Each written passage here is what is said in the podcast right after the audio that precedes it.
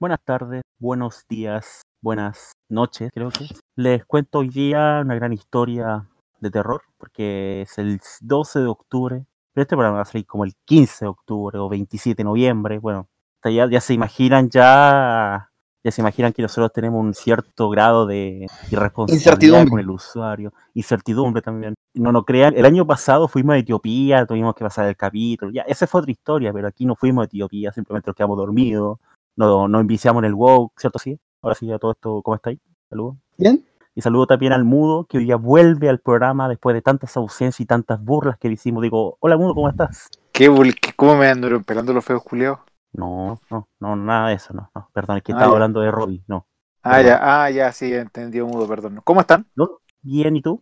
Hoy que, que, se sepa que todas las ausencias fueron de forma justificada, porque mientras el fin de semana pasado estuve, estuve en Viña, porque estaba la media maratón, sí, estaba la previa de la media maratón de Viña. Eh, las anteriores, no me acuerdo, pero también está justificado.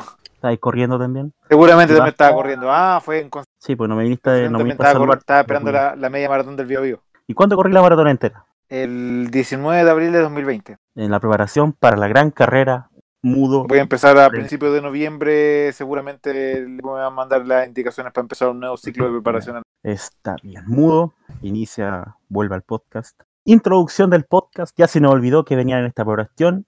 Eh, ¿Alguien se ¿Qué acuerda que venía? ¿Qué quieres hacer? La... ¿No? Tú eres el animador. ¿Qué quieres hacer? Eh, no sé, pues, no, sé. Eh, introducción que había. calendario electoral, creo. Sí, lo que tú digas. Déjale, la pauta, déjale la pauta. A ver. Ah, acá está. Exacto. Join. Ya, hablemos de Join. Sí, ya. Calendario electoral esta semana. Hay elecciones ¿O no hay elecciones, sí?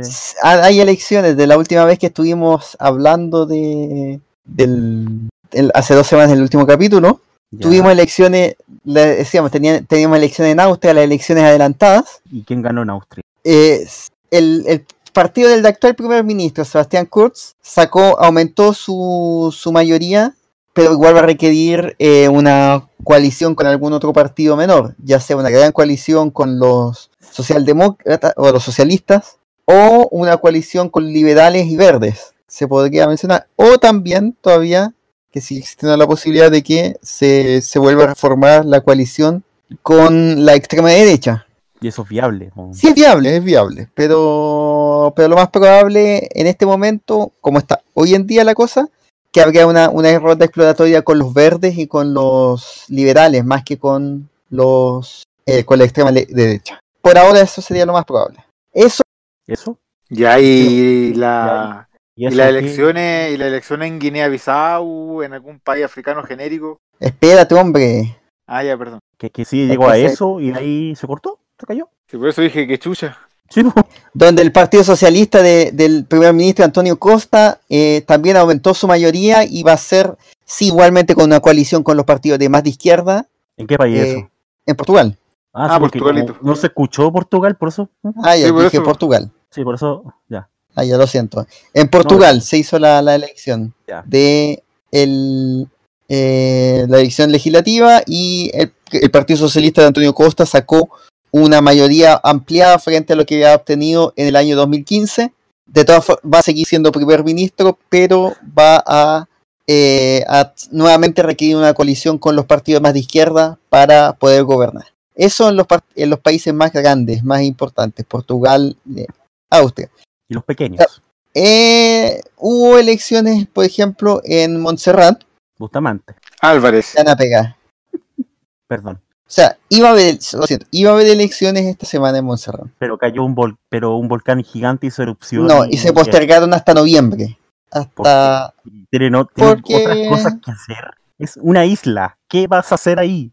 hechos aislados, pero aparte de eso, no hacen nada durante todo el año. Les tienen que mandar las cosas por avión o por barco y, no pueden hacer elecciones porque no tienen tiempo. ¿Qué? Sí. Dios mío, ¿eh? Dios.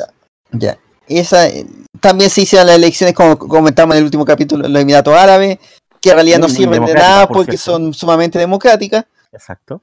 También hubo elecciones en Túnez. Ya la elección eh, parlamentaria en Túnez este 6 de, de, 6 eh, de octubre y hay como 20 partidos que salieron electos con una cosa poca con parlamentarios, así que no nos vamos a meter a hablar de todos los partidos que, participaron y que ganaron. El máximo, el partido más votado, ya, ya que a un partido eh, eh, musulmán democrático, podríamos llamarlo, pero sacó 52 de los 217 escaños, o sea, no, no le alcanza ni para un cuarto del Parlamento. Pero qué maravilla, ¿eh? maravilloso el... ¿Qué elecciones se nos vienen ahora? Por fin. Para. Se viene elección en Polonia, este 13 de octubre, donde se elige al gobierno, se elige al Senado y a la Cámara y al, y al, la Cámara Baja. Eh, ahí sigue siendo favorito el, el, actual partido de gobierno que se llama, lo conocen como PIS, pero es como Ley y Justicia en, en, en, polaco, que, que, tiene la mayoría absoluta en este momento y que según lo que dicen las encuestas estaría sacando cerca del 45% de los votos y volvería a sacar una mayoría absoluta, que es un partido de, derecha bien eh, conservador, pero además euroescéptico, podríamos llamarlo, pero no, no duro euroescéptico, sino que es más suave. Ah, ya, ya. Son como Evópoli, pero de izquierda. Serían como RN más que Evópoli. Ah, ya, ya. No tanto como UDI, pero RN. No, no, no creo que tú. Ya, también. Y la RN tiene su momento ultra derechista. Sí, pues por eso. Por eso, es, así, pero no es tanto como la U. Ah, ya, ya, ya. Eso sí. Va a haber elecciones también en Mozambique. Ya. Y ahí para que el mundo esté feliz. Gracias. Este 15 de octubre se elige la asamblea y el presidente de Mozambique también se elige. Va a ser Eusebio el presidente de Mozambique. Ok, ¿se murió acaso? No, no, pero el, actual presidente de Mozambique, Felipe Nyusi, va a la reelección para su segundo periodo y final. Una cosa que nunca ocurre en África. Exacto. Presidentes postulando la reelección. Jamás, jamás ha pasado. Jamás, no. ¿Cómo se te ocurre? Este 17 de octubre también hay elecciones al Parlamento de Gibraltar. ¿Ah? Gibraltar. Sí. Eso bueno la mandan los británicos. Pero son independientes en el sentido de que tienen un parlamento son autónomos. ¿Y en qué afecta el Parlamento? Vota las leyes de Gibraltar, pues. Y en ahí, en un lugar donde con donde el peñón es más grande que, las, que, el, que el país, eh, ¿qué leyes podéis promulgar ahí? prohibido, prohibido cruzar con, no sé, con un... O sea, estas cuestiones de armadura. Prohibido cruzar con armadura, escudo en la frontera. O, o, prohibido, prohibido, no sé, prohibido escalar el peñón eh, los sábados al mediodía, porque no sé, porque hay misa. Sí. ¿Qué clase de leyes promulgar en un país donde viven con cueva 10.000 personas? No, viven 34.000 habitantes. Peor todavía, Son más, po. Ah, o sea, o sea aquí en, eh, eh, con cueva un, un, diputado y sería. Pero si, si queremos hablar de elecciones con poca gente, ¿Ya? y de países con poca gente, este 19 de octubre ah, hay elecciones. Se acerca el día. Se acerca el día. hay elecciones en las Islas Cocos. ¿En dónde? Las Islas Cocos. ¿Tú no conoces las Islas Cocos? No, es la Isla Cook. ¿Cuáles? No, no también conocía como Isla Killing. Killing, sí, también las conocía como Killing. Killing in the name de. A ver, a ver, deja buscarla. ¿No son las Turco y Caico?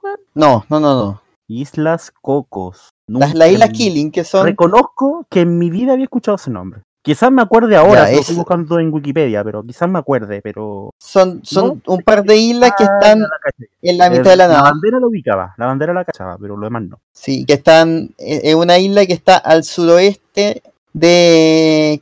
No, al noreste, noroeste de Australia, por lo que estoy viendo acá. Sí, al noroeste de, al noroeste, al, al noroeste de Australia, pero al suroeste de... Eh, de Indonesia. De Indonesia. Ah, Más cerca de Indonesia que de Australia. Sí, eso sí, estoy viendo acá en. Es un territorio sí de que se forma parte de la Commonwealth. De hecho, su jefa de Estado es la reina, Isabel. Obvio, porque God Save the Queen. Sí, y Oye, ¿ya? se eligen tres miembros de la asamblea. Porque en total la asamblea tiene siete miembros. Bien. ¿Para cuánta gente? Para 544 habitantes. Oye, pero, weón, eso sí que es inútil, democracia. Ahí hay democracia. Oye, está bien, está bien que siempre gane la democracia, pero esa weón, no. ¿Qué, qué saca con el como, y, esa gente, ¿qué vota, weón? Ahora sí, hablando en serio, ¿qué vota esa gente? ¿Qué leyes vaya a promulgar en una isla de 500 personas?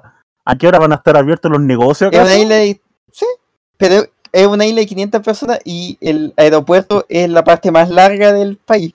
¿Ya? Oye, pero. oye, me imagino el Tinder ahí debe ser una mierda, weón. El Tinder en, en, esa isla debe ser una, una mierda. Peor que una mega. No una mega mierda, ¿ah? no una mega mierda, una mierda. Peor que viene en San Carlos, weón. Peor, porque ahí son 500 personas, pues bueno. San Carlos, ¿cuántos viven? 52 mil. Mira, pues. Match, imagínate la, la isla ya. Dais dos, dos, dos likes y se acabó, pues no hay nadie más. Y, y tenéis que tener ojo de que, de que la persona que tú le di like no sea familiar de tuyo, pues. Sí, pero si no es familiar, cachita segura. Por eso, pues peor todavía, porque que, entre 500 personas tienes que hacer, bueno, me imagino que de alguna manera deben ser todos hijos de primo. Pero bueno, eso de las Islas Cocos. También hay elecciones, además de países chicos que tienen pocos habitantes. Aparte, hay elecciones este 20 de octubre en Bolivia. Bueno, sinceramente prefiero las de Islas Cocos. Donde hay elecciones para presidente y en las dos cámaras parlamentarias. Era el año pasado la elección de Bolivia. No, es ahora. Si está a punto de regirse Evo. Pero, ¿qué, qué elección el año pasado? Me acuerdo que había una elección el año pasado. Qué raro. Oye, pero, pero Evo, es la, Evo estrella de la muerte, ¿es posible? O sea, Evo ya está listo o, o realmente hay una oposición que hoy decir no queremos indios en el parlamento? Hay oposición. Carlos Mesa es el candidato. Carlos es el güey más traicionero que existe en Bolivia después de. Ese güey perdió, perdió la batalla por el mar y mira, ahí está. O sea, o sea hemos visto traidores, pero se la cagó.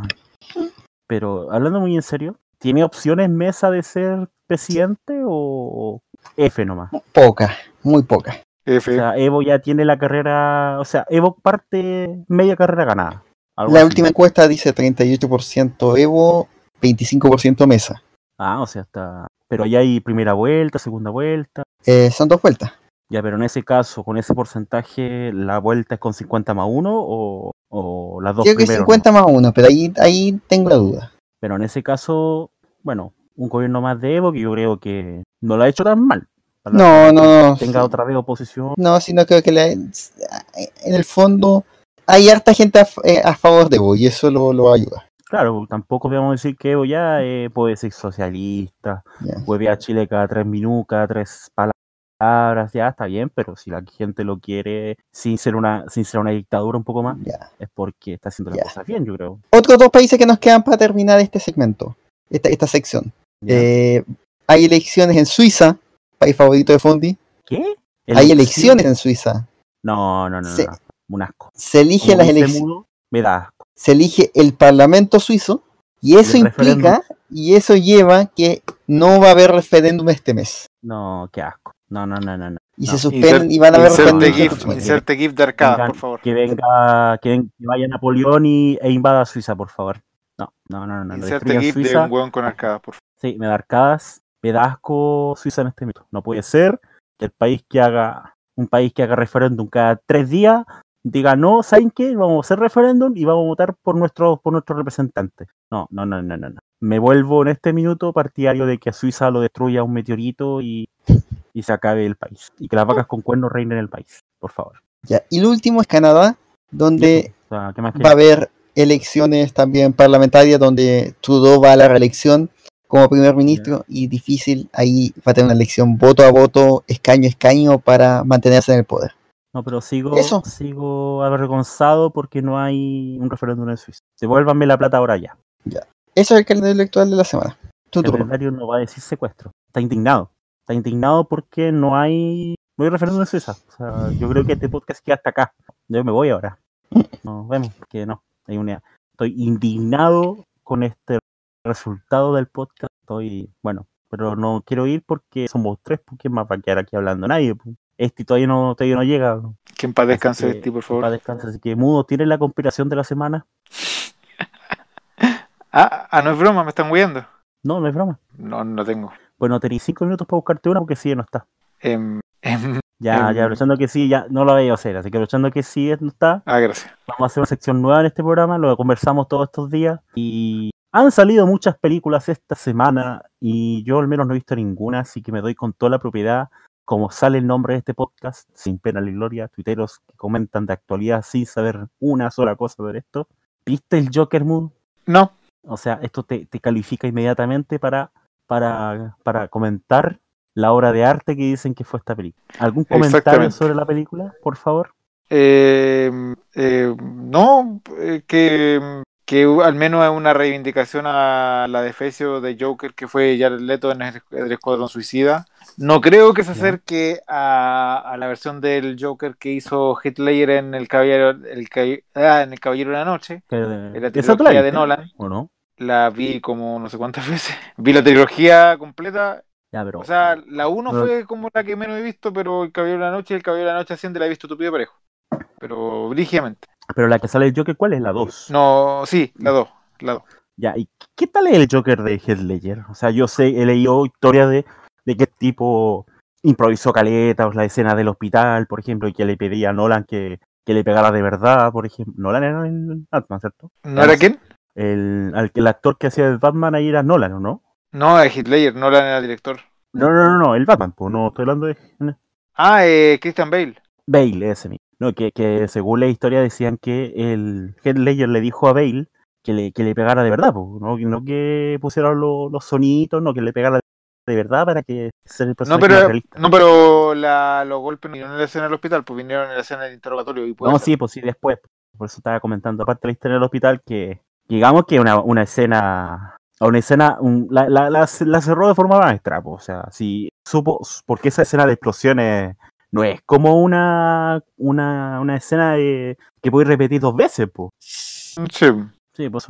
Pero también lo hace el, el Joker de Heath Ledger para ser todavía el mejor personaje de cómics, al menos en... Eh, sí, es que claro, pues se, se da que aquí, el, hay que aquí comentamos sin saber de cine. se da el fenómeno raro que, que claro, que al final el antagonista termina siendo el, el protagonista Bueno. por sobre el protagonista. Ah, sí, pues. Eh, que bueno, que a lo mejor se puede decir de que la, el, el precedente fue el caballero, el caballero de la noche. Eh, y que por lo mismo después se buscó esta se buscó esta esta posibilidad de hacerle una película por sí solo, eh, como es el caso ahora de, nombre del Joker también, pues. Sí, eh, eh, pero claro, bueno, no sé si, si era considerando el efecto guasón de Jared Leto en Escuadrón Suicida o qué, pero Ay, yo al creo final parece eso, de un asco de Joker, la verdad, pienso yo. sí, pues una mierda, Una- un asco de Joker. una mierda. Yo no vi la película, así que no puedo opinar. Sí, eh, Pero estoy de acuerdo con usted. película. Ninguno de los tres vio la película, se simplemente opina nomás. Sí, se- esta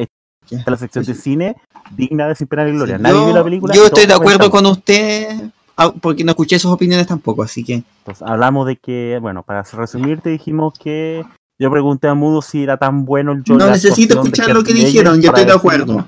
Ya, gracias. Ya, y bueno, entonces, ¿qué más opinamos de que Side y, bueno, El Camino, la película de Breaking Bad? ¿Quién la vio? Yo, Ya, Entonces no puedes opinar. De cine, no puedo opinar. Así que yo puedo opinar de la película El Camino es que es igual que Breaking Bad, una película sobre- sobrevalorada. Ya, Este fue el eh, debut y despedida de la sección de cine. Un asco. Ya, No, pero eso nomás. En serio, a eso nomás. Mudo, ¿alguna opinión de la película antes de cerrar la peor sección de este programa? eh, sí, qué bueno eh, el camino, eh, es que no sé si tirar el comentario porque no quiero spoilear, así que la verdad prefiero, Ah, spoileé la cuestión. A menos Eh, que no, sí que- diga que no. doctor, di algo sin spoiler, pues, di qué te pareció, pues. ¿Qué te parece la puerta de Iron Man?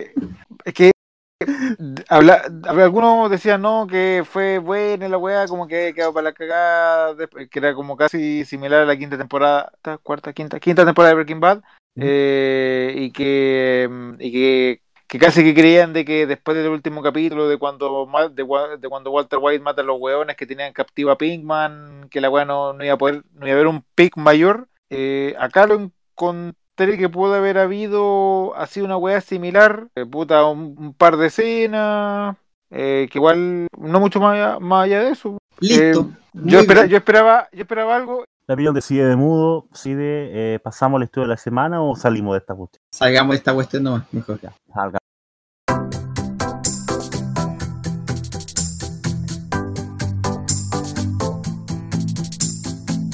Meterse en mudo,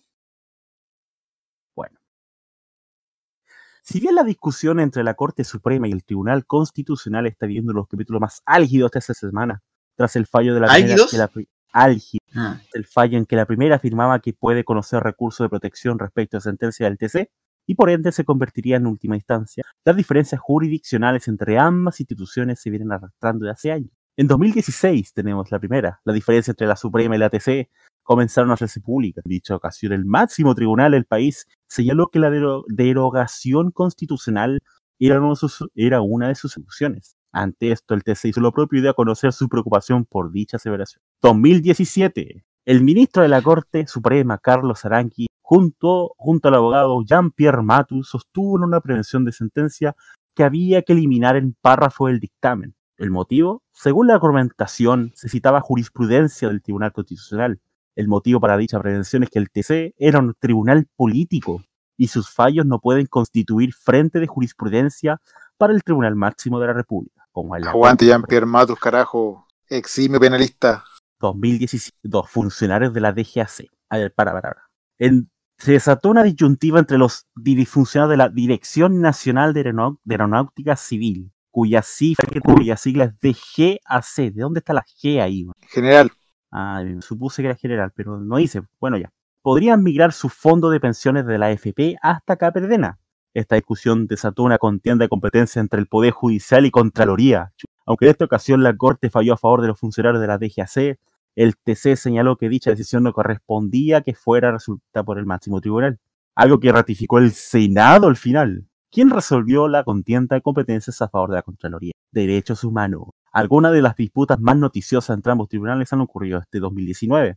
Durante la inauguración del año judicial, el presidente de la Corte esbozó una crítica por la demora de la tramitación de causas de derechos humanos que pasaban por la TC. Harold Brito, solicitó revisar los límites. Haroldo, perdón. Gracias, Solicitó revisar los límites de las potestades de ciertos organismos. ¿Ah? No digital. Ya pasó. El año pasado, en tela ahora, en tela de devolución del aspecto. ¿Cuántas? Ah, uno más.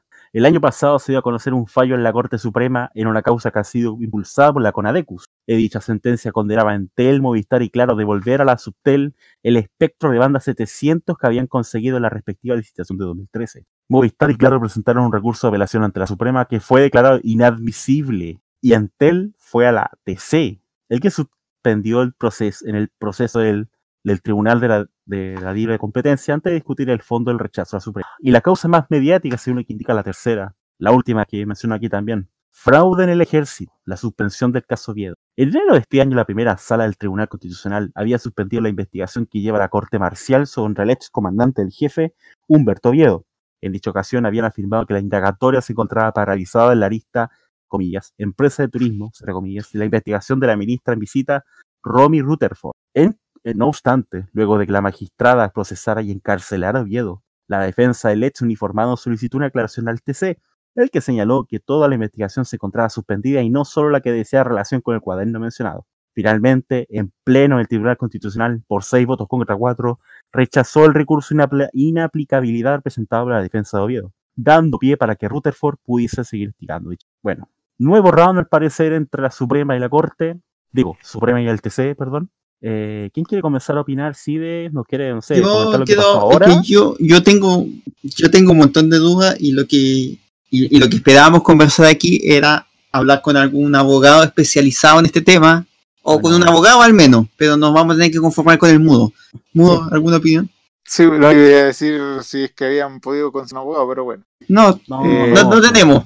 Bueno, tú cachai, que nosotros nos hacemos una reputación todas las semanas, no es mudo, ¿no? Sí, no, es lo que hay, no. No, y agradezcanme, agradezcanme que este fin de semana no cayó fin de semana de carrera, sino que estaba cagado.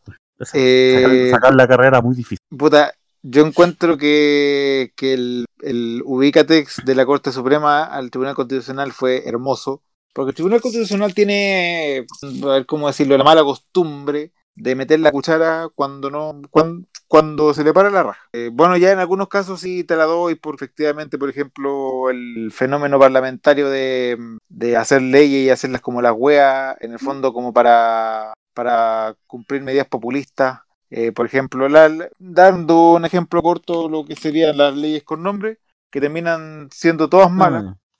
Eh, en el fondo ahí ya el Tribunal Constitucional viene a, indicar, ya sea al momento de la tramitación de la ley o una vez que ésta se promulgó y, que se está aplicando el caso en concreto, eh, por ejemplo, el, los, o los motivos por los cuales podría estar violando la Constitución o la ley en general y por las cuales no podría ser aplicable total o parcialmente.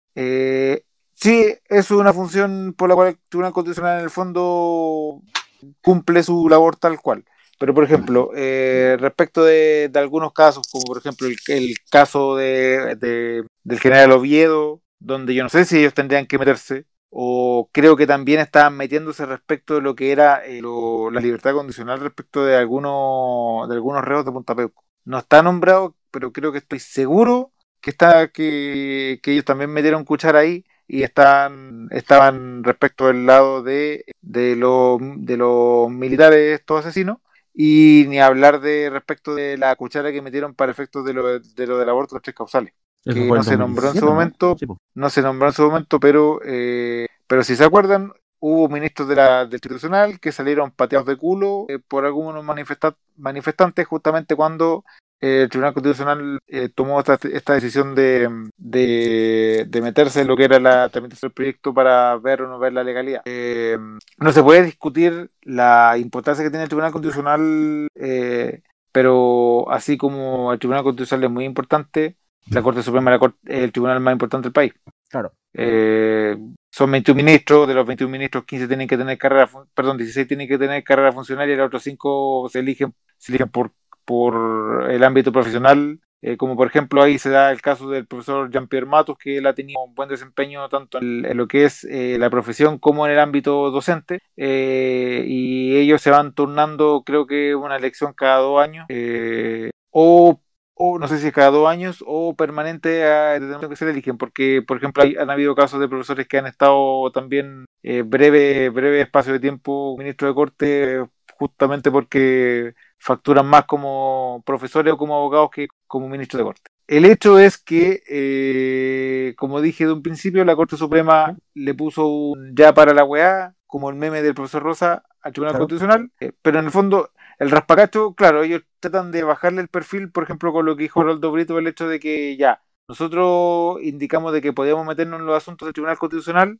eh, respecto de este fallo de tercera sala de la Corte, pero eh, pero él trata de, bajar, de enfriar la cosa un poco porque dice, no porque nosotros hayamos dicho que podemos meternos en las cosas de, o en, asuntos que son de competencia del Tribunal Constitucional, vamos a meternos de lleno. Es que claro, que efectivo, como, como la ley chilena eh, desciende del derecho civil y el derecho civil del derecho civil más del lado de la escuela francesa y no es el como lo gringo, se pueden se pueden tirar con esa excusa. Se, pueden se puede ir con carriles, pues. Claro, se, pueden ir con carriles. O sea, decir, puedes tener dos tribunales separados que dicen A y uno dice B. Ah, claro, y, y, y, no porque, porque, por ejemplo, vino este fallo en la tercera sala, van a decir, no, pero es que ya, sentamos precedente y de aquí en adelante va a ser tal cual. ¿Por qué? Porque nosotros nos vamos a guiar en el caso de Juanito versus Pedrito, que en el tercer, en la tercera sala se vio y dijimos de que nos podemos meter en caso de Tribunal Constitucional. Eso es lo que trata de hacer Aldo Brito, pero yo encuentro que es como, puta, son palabras de buena crianza, porque eso eh, básicamente indica de que ellos de aquí en adelante pueden, ya saben que el Tribunal Constitucional actuó como el hoyo en este caso, actuó bien en este caso, eh, pero como actuó mal en el primer caso, nos vamos a meter ahí, puta, si le gusta bien y si no, van a hacer ah, Una pregunta, ¿es podríamos llegar a una situación donde, por ejemplo, porque, porque aquí al final esto es como un tema de competencia, más que de, de si está bien o está mal. Sí. Porque eso es, de que podríamos llegar al, de que llegara el día. Ahora, ahora los que salieron, dado que no, los que estaban apelando a la corte perdieron igual la apelación, entonces no tienen, no, no podrían como apelar al Tribunal Constitucional, pero podría haber pasado que salieran y llegaran al Tribunal Constitucional, por ejemplo, y el Tribunal Constitucional dijera que lo que dijo la Corte Suprema no estaba pegado a la Constitución, y después la Corte Suprema respondiera y, se apelara a la Corte Suprema y la Corte Suprema dijera que lo que el Tribunal Constitucional estaba haciendo y volviéramos y empezaban a tirarse una, una, serie de eh, arrebatos entre ambas porque no hay ningún, todavía, porque el problema que hay en este momento es que no se ha determinado cuál está superior a la otra eh, para efectos de. Para efectos de. Para efectos de, de materia, te voy a decir que no. Pero pensándolo, por ejemplo, que la Corte Suprema está dividida en salas y que las salas ven determinadas materias, por ejemplo, no sé, eh, la primera sala seguramente ve asuntos civiles, la segunda creo que ve asuntos penales, la tercera creo que ve constitucional y ahí donde se mete justamente la convergencia con el Tribunal Constitucional, eh, yo digo que perfectamente podría darse, pero, pero claro, o sea, podría darse algo como que llega a escalar, a ese punto, pero, pero sí, pues podría, podría en algún momento llegar a darse algo alguna, algún tipo de cosas como de, ese estilo, donde en el fondo traten de ser, se traduzca en una lucha de ego. Sí, porque al final esto, eso es lo que yo veo en esta, en toda esta discusión, o sea, en este momento, o sea, hasta, hasta el día de hoy, hasta, hasta esta semana, lo que estaba como relativamente claro era que el Tribunal Constitucional era el que tenía que, que terminar siendo la última, la última cámara para ver asuntos, para ver si, si ciertas materias que estuviesen tratadas por los otros poderes del Estado estaban o no de acuerdo a la Constitución.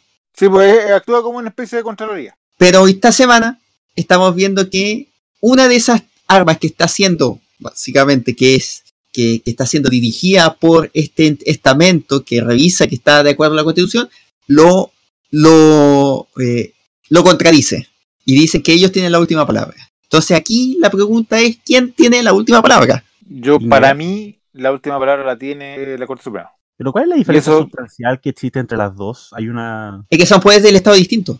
Es que sí, es que. O sea, eh, sí, porque mientras la, Corte, Suprema, sabemos que es Poder Judicial, pero aquí La Corte Suprema es netamente Poder Judicial. Sí, pero la Corte Suprema es Poder Judicial. Pero netamente Poder Judicial. y el Tribunal Constitucional es más del lado del Poder. Entre comillas, entre comillas, porque aquí. Claro, porque ya. Si, si nosotros nos quedamos con la subdivisión entre los de los tres poderes del Estado, ahí sí pero ya existen más poderes del Estado que están por fuera de estos, como los, de estos órganos, como la Contraloría. Claro. ¿Ah? Claro, porque, porque en el fondo la, Contraloría vigila los actos de los tres poderes. Y claro, para acá se están atravesando, están convergiendo poder legislativo con poder, con poder judicial. Como que la casi que la Contraloría está por sobre toda, por sobre estos dos órganos. Que si yo lo, yo lo veo así, yo creo que depende más que un quién mandan que el otro. ¿Qué más un qué? Yo creo más que más un depende del caso, creo yo. O sea, si lo vemos del último caso, que era el del, del comandante Oviedo, es un tema de la Corte Suprema, creo yo, un tema de la Corte Marcial, además, de las propias tribunales. Pero donde, donde, donde el Tribunal Constitucional define si evalúa si actos de los otros poderes del Estado están de acuerdo o no a la Constitución. Entonces, claro. Eh, esa parte, esa, esa cosa va a tener que. Yo creo que hay un gran árbitro que, que va a definir esto, que es el árbitro entregado por la Constitución, que es la soberanía nacional. ¿Y quiénes son los que tienen esa soberanía para temas constitucionales? El Poder Ejecutivo y el Poder Legislativo, no contra el Ah, entonces. Porque por ejemplo, por ejemplo, porque probablemente van a llegar, van a tener que hacer. Si esto, esto que es, no es una gran crisis, pero sí entra dentro de la categoría de una crisis constitucional. Oye, hay es, es, una cagada, pero es una crisis constitucional. O sea, donde la constitución no tiene la respuesta para esta situación. Y esto va a tener que responderse ah, con algún tipo de ley, ya sea una ley interpretativa o una reforma. Piñera tiene montones de problemas, pero te cuenta que casi ninguno es por culpa de él. Ley interpretativa, olvídense, porque la ley interpretativa es la que requiere el mayor quórum para. Digo. Y la reforma también. Claro, claro, no que reforma claro, requiere dos tercios. quórum similar. Requiere dos, dos y en la, la interpretativa requiere nunca van todos los hueones, olvídense. Eh, a, propósito de lo que dice el doctor, a propósito de lo que dijo el doctor respecto de, este conflicto de competencia que podría darse, que, dijo en un principio cuando terminé de hablar, se puede dar el riesgo, claro, que el conflicto de competencia por normas establecidas en el Código Orgánico Tribunal puede ser conocido por la Corte Suprema. Así que olvidémonos de eso. olvidémonos de eso. Porque que, bueno, que se supone que eso se, da bajo el ridículo que una contienda, un conflicto de competencia se produzca entre dos cortes de apelaciones. Pues, y obviamente, ¿quién va a entrar a conocer? eso, la Corte Suprema. En este caso, pero, pero si el este acá no hay un tribunal superior entre la Corte Suprema o el Tribunal Constitucional que pueda llegar a zanjar esto, a menos que sea una talla de rap o un carecer. Por eso, ese, es el gran problema. Yo, creo, yo, creo, yo creo que Contralorito debería solucionar todo esto. Sí, o sea, María Luisa Abraham y, Adolfo Boquito en una batalla de rap. Eso yo creo que es lo más. Sería lo mejor. De hecho, yo la, creo la que forma lo más... único que podría solucionar esto. Sí, la, la mejor solución. Es que, es que, no, yo, yo debo reconocer que es culpa de Diego Portales esta Él tiene la culpa. Por hacer. yo, te, iba a decir que esto es culpa de Lagos, por decir también, también tiene culpa Lagos, pero más culpa tiene Diego Portales por querer dominar, por querer tomar el país mediante el poder legislativo y todo eso.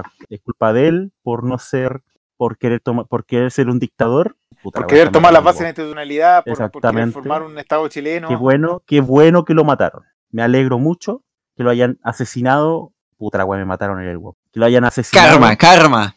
Bueno, aparte de Portales se casó con la prima, pues bueno, primera de un UDI, weón. Más encima. Todos se casan con las primas. excepto nosotros porque lo encuentran, lo encuentran feo. Así que, bueno, ¿a, quién más se le ocurrió crear una ley así? A Contralorito. ¿eh? Aquí debería haber algún poder o un referéndum como en Suiza, bueno, cualquier wea. Yo el picho. Cualquier wea que pueda solucionar esto. Pero no hay.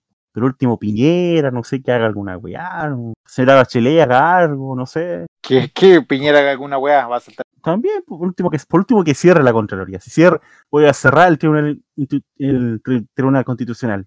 No sé, pues, nada, esta cuestión. Y, y, como, les contaba al principio, María, María la flor de casa puta porque San María Flor de casa puta porque cerrar el Tribunal Constitucional sería casi como cerrar el Senado, el Congreso. Por eso puse un poder nuevo, un, como el cuarto, es como el, es como los sentidos. El cuarto poder. que hay cinco, pero hay más, pues. Ah, sí, el cuarto sería el el quinto sería... Sería como el noveno sentido. Técnica, técnicamente no son poderes clásicos del Estado, pero son, son entidades autónomas. Y hablamos, por ejemplo, Banco Central, Tribunal Constitucional, eh, Ministerio Público. Sí, pues como si una mesa tuviera ocho patas. Y una de las patas falla, bueno, ya en realidad no. no y, y dos patas se están peleando entre sí. Claro, dos patas se, están peleando entre sí, son de uno extremo y la weá es que si caga las dos va a cagar la mesa. Increíble esto. Por, otro lado, eh, lo, otro que quería decir a propósito, por otro lado, ¿Mm? me da risa que tradicional haya saltado como gato de espalda eh, respecto de que de, este fallo donde diga que la Corte Suprema puede meterse en, su en los asuntos que ellos fallen y siendo que ellos siempre hacen todo al revés, siempre se meten respecto de, de cuando la Corte Suprema dictamina algo, o sea, como que le gusta la del burro. Se vieron amenazado un poquito en su jurisdicción y quedó la cagada. Ahora, no es la primera, no es la primera vez que la que el poder eh, judicial se enfrenta, no de forma tan dramática como esta, pero sí a otro estamento del Estado. Ya pasó con la Contraloría hace un tiempo acá. Em, sí, que claro, sí, por ahí a lo mejor, porque claro, habría que, que ver cuál fue el motivo de fondo por el cual fue el conflicto con la Contraloría. Eh, yo podría arriesgarme a tirar algún comentario sin ser experto en administrativo, pero, pero claro, habría que ver el caso a caso. Pero del Tribunal Constitucional. ¿Y que, tiene que ver, y, que, tiene que ver con el mismo caso, ojo. Más, ah, más encima, más encima, con el, con el caso de la DGAC y los ahorros provisionales. Tiene una pinta de que no va a ser la última vez que hablemos de esto en el podcast, porque estoy cachando que esta cuestión ya da para. porque, no, nos olvidemos que fue Contraloría la que determinó que los eh, ahorros del de, o sea que los ahorros estos pertenecen al sistema de, al sistema de FP y no a la capa cadena. Esto llegó al, al, a las tribunales, llegó al Tribunal Constitucional finalmente, el Tribunal Constitucional determinó que estaba en lo correcto el Contralor y la Corte Suprema dice sí, también está en lo correcto, pero por esta otra razón, no porque el Tribunal Constitucional lo dijo. bueno, esas son las peleas que si tuviésemos un abogado estaríamos más al tanto. Claro. Sí, no, terrible. Lo único, lo único que puedo decir, ya lo dije anteriormente, así que va a ser como repetir lo mismo que dije hace un rato. Piñera, lo más cómico de los problemas de Piñera es que la gran mayoría de ellos no son cometidos por él. por ahora. Por ahora, porque los ministros. Ya, vendrá la PIC. Los ministros, ahora la Corte Suprema. ¿Qué viene ahora? Ya vendrá la PIC iba a quedar la cagada ahí con Piñera de Trump y, y Contra Lorito, contra, contra Lorito va a pelear con, no sé, con, con, el, con el pájaro de la CIA, el águila de la CIA, va a decir. No, yo soy más democrático que tú. No gana mucho para la cagadita que si viene para la PEC. No, pues si cabe menos un mes. un mes. Ya vamos, a, ya vamos a hablar de eso en este podcast. Ahora sí que voy al baño.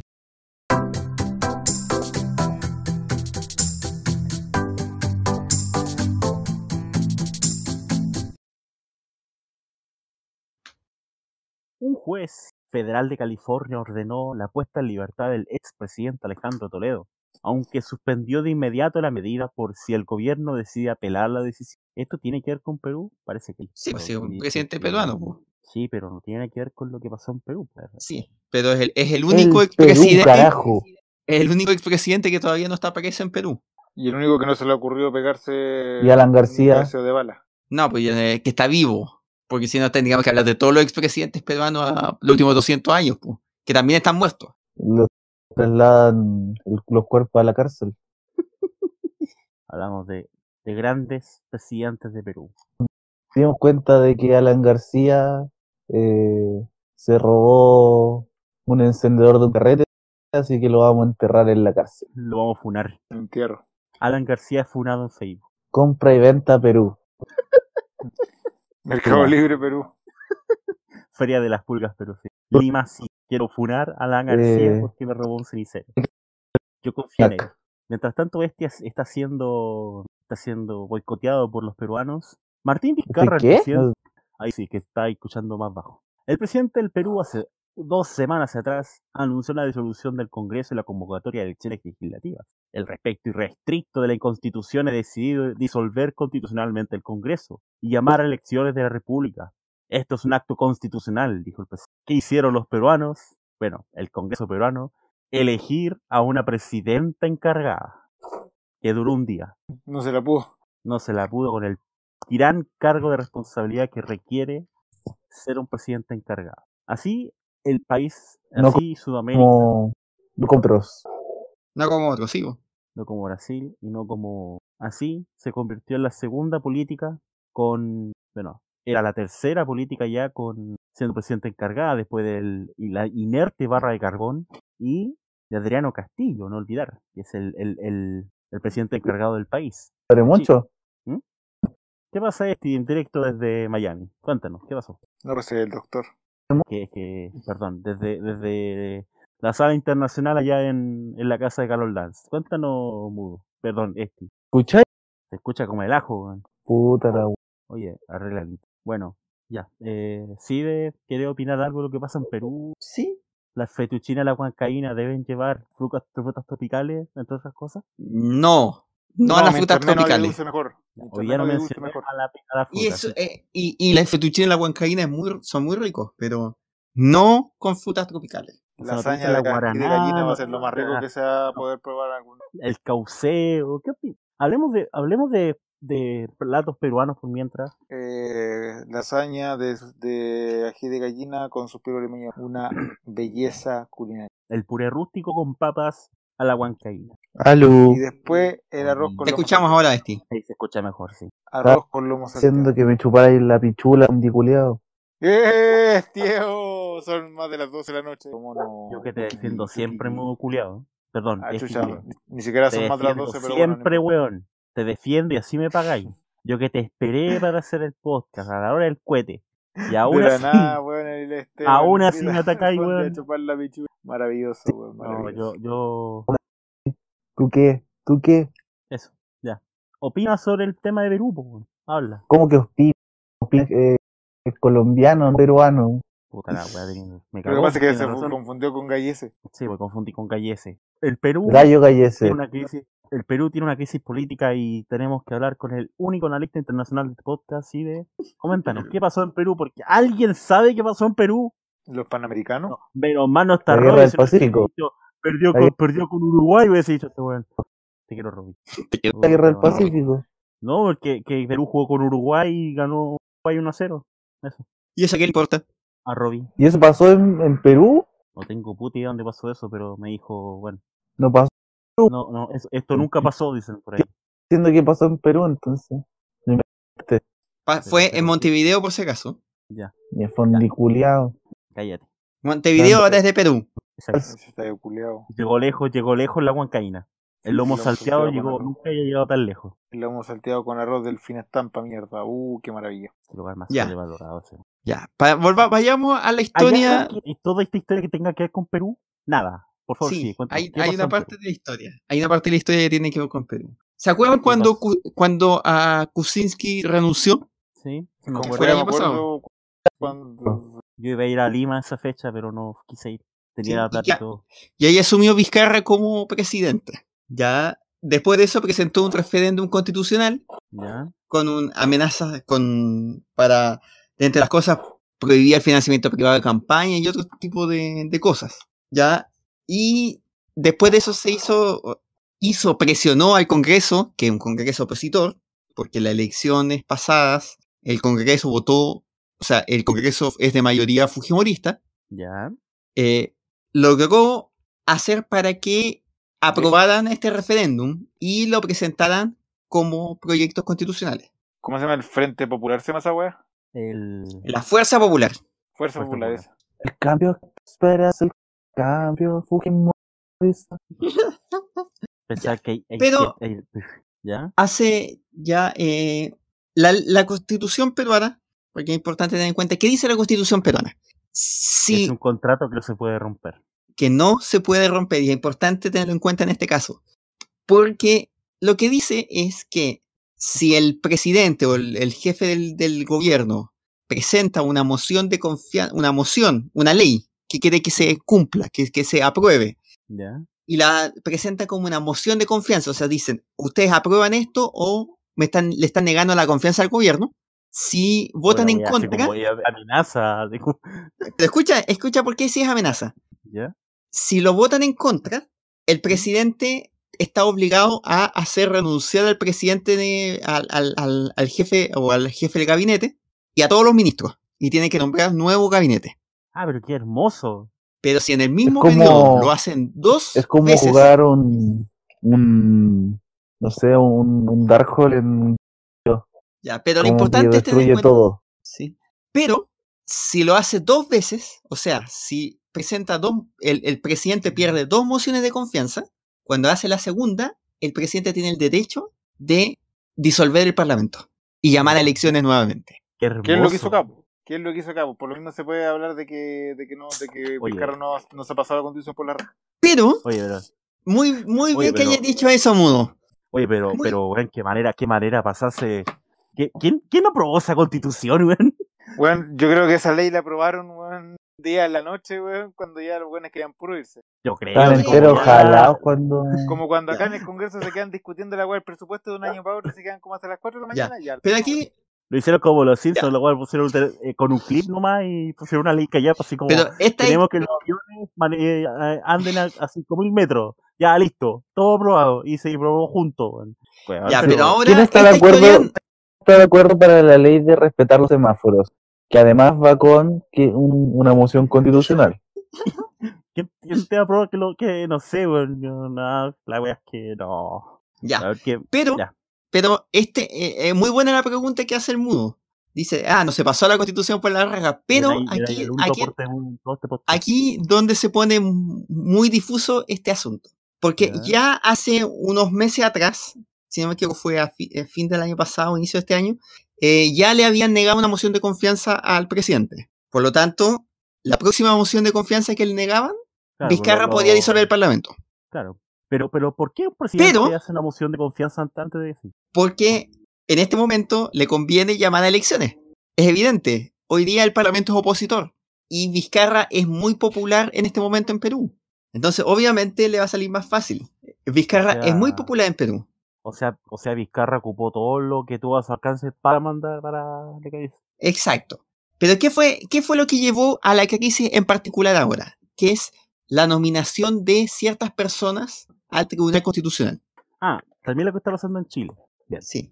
Entonces nombraron a, cierta gente del tribunal, para el Tribunal Constitucional. Y Vizcarra dijo, a ver, a ver, a ver, a ver. Uno de esos que están nombrando es el primo del presidente del Congreso. Y otro oh, tío no lo escucha. Entonces, lo que quiero que ustedes hagan es que yo voy a presentar esta reforma constitucional, o esta reforma, en realidad no es una reforma constitucional, reforma de la ley del Tribunal Constitucional, que determine, que le dé transparencia a los nombramientos que ustedes hagan.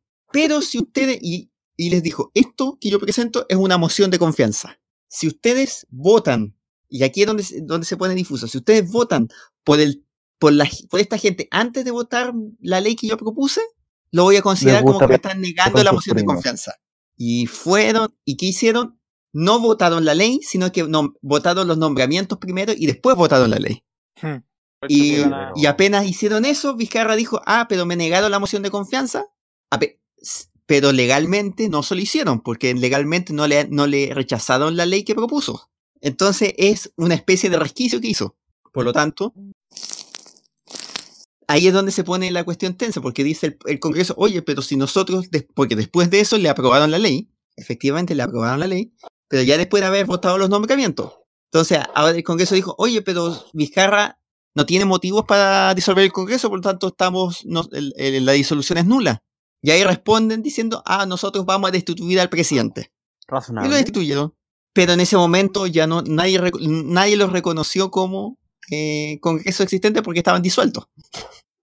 Sí, sí, él hizo la jugada primero. primero. Exacto.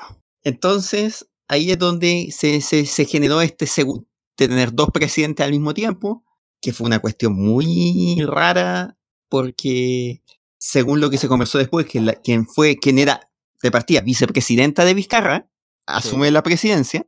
Claro. Pero entre, le hacen todas unas jugadas, porque según lo que ella dice, después, posteriormente a todos estos hechos, que iba a ser, era una ceremonia rápida, una cuestión de, tratar de, presionar al, Poder Ejecutivo. Pero llegan con la cruz, llegan con todos los estamentos que son los de un juramento tradicional de un presidente. hasta lo único que le faltó era la banda, porque ella no quiso ponerse la banda presidencial. Eso fue, claro, por... ridículo la, la cago. Y Entonces, así con, Y, ella después, ya cuando ya pasó toda, toda la vorágine, ahí, ahí ya dijo, eh, no, no estoy para estas cuestiones y renunció. Pero caletas. Sí, pero se aprovecharon los otros, los del poder del ejecutivo, del ah, Congreso se aprovecharon. Y ahí, ya, y ahí está. Y obviamente la única forma de que algo esto cambie, porque ya, ya, ya estamos en la época, en, el momento de los hechos consumados, es que el Poder Judicial en algún momento salga y diga esto está nulo. Pero no creo que, que, pase. Si total en enero ya van a haber elecciones. Y ahí se va a elegir el nuevo Parlamento. ¿Cuál es el problema para los congresistas? Que varios de ellos están siendo investigados. Y en el momento en que se cerró el Parlamento, perdieron la inmunidad. Claro, pues ya son cagaron, por así decirlo. Y varias, varios de ellos cagaron. Hay varios que trataron de irse del país. Sí, y no, no podían irse. Y no pudieron. Porque no tenían pasaporte diplomático. fuera del. Ya que el pasaporte diplomático venció cuando se clausuró el Congreso. Bueno, ahora, ahora hoy parece haberse eh, calmado un poco las cosas, pero porque ya todo está hecho. Pero, ¿qué, qué, ¿qué dijo el grupo de Lina en su momento? Piñera, bueno, que le vaya la, el apoyo a Vizcarra. Si desde la, la OEA se consideró, hacia abajo se consideró que el gobierno legítimo era el, el, de Vizcarra. Es que siempre ha sido así, pues, si, la, si la constitución lo dice, lamentablemente. No es que, no es que uno quiera decir que es Venezuela, que ya, otro punto. es que, o sea, no estamos a, nivel, a un nivel donde ya la constitución es un papel mojado, como pasa en Venezuela, por, por, por todos lados. No, aquí, aquí hay un resquicio para un aspecto particular de lo que dice la Constitución. y eso es un tema interpretativo, lamentablemente. Nadie interpreta y nadie sabe bien. Vizcarra hizo la jugada correcta. ¿Qué hizo? Hizo dos cosas simultáneamente. Tomó al.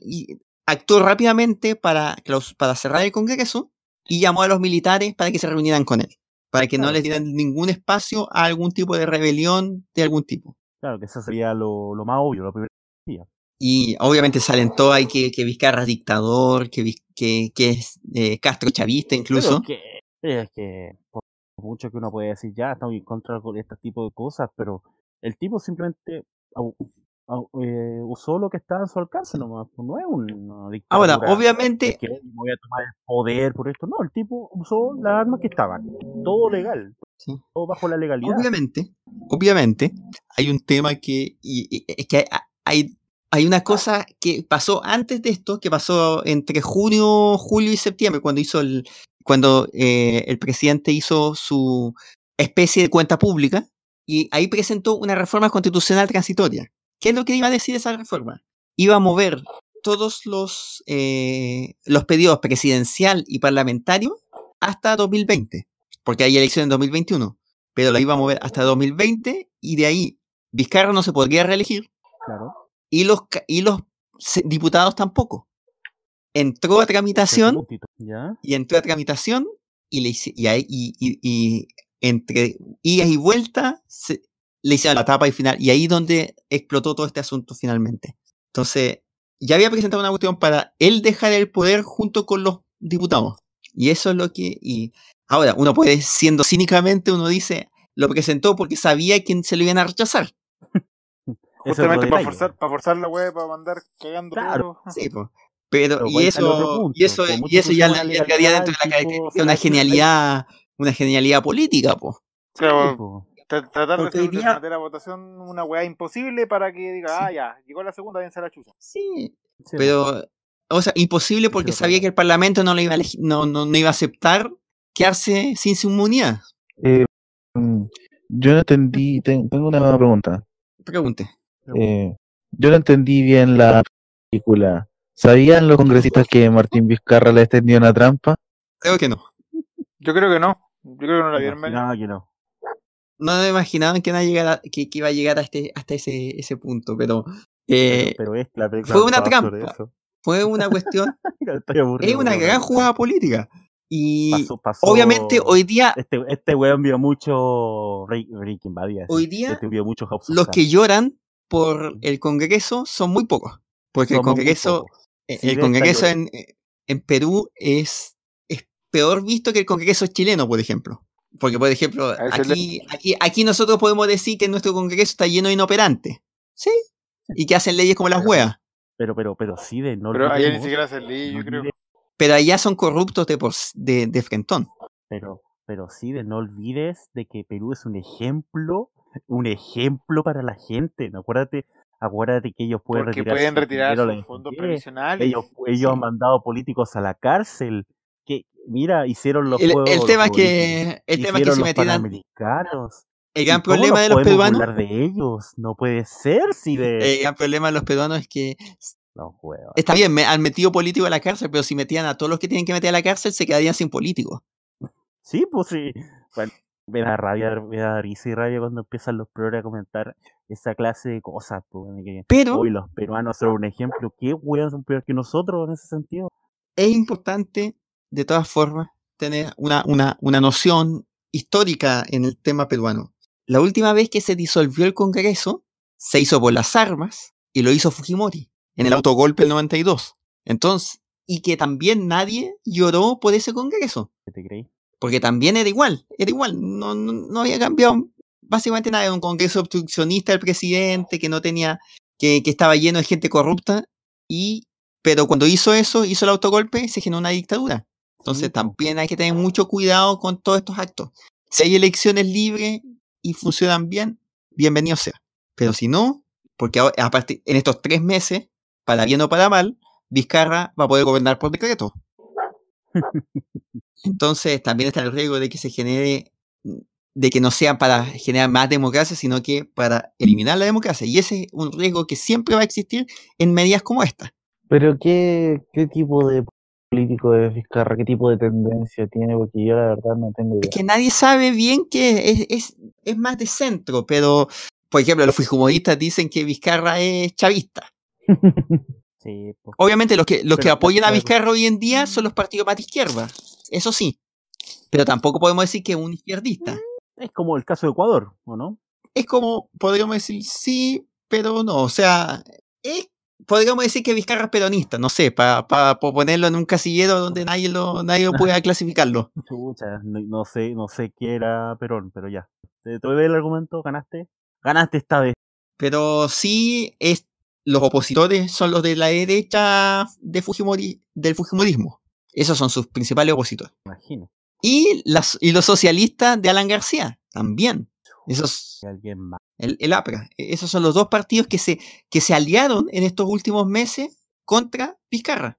Si fue una, esta, eh, la política peruana es más inentendible que la chilena. Al menos en la chilena tú tienes bloques claros.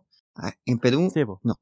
Es que, es que ahí En está Pe- es que realmente en la Perú- en Perú está- que- Acá son unos flojos culeados nomás. sí, en Perú están acostumbrados a comprar congresistas, po. Y a cambiar, y a, y a votar y a cambiarse de, de bando con comprándose, comprándose que se cambien de bando, po. O sea, o Ah, sea, como, como lo que está intentando hacer Pepe Out. en Perú, no lo puedo creer. Está basado en Como hechos que- reales. Oh, Como lo que está intentando hacer Pepe Out. oh. Pero bueno, así es Perú. Yo creo que va a, vamos, va a volver a pasar algo pronto, pero ojalá que hayan elecciones y vamos a ver cómo salen esas elecciones.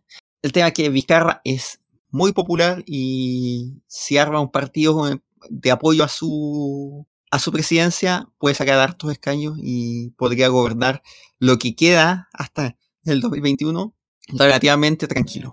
¿Vizcarra es influencer? Siempre y cuando, y ahí la constitución no le permite que se reelija.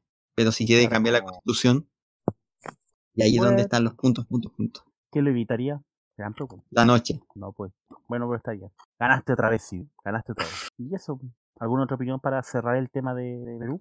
Sin Para mencionar... Perú. Cri, cri, cri, cri. Cri, Iba la, iba la pizza la bancaína con pingo. Sí, es cierra.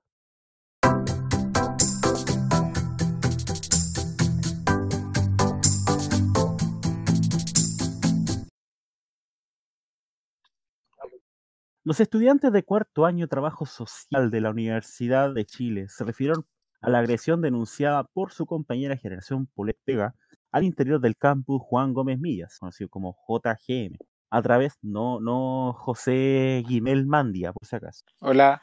hola.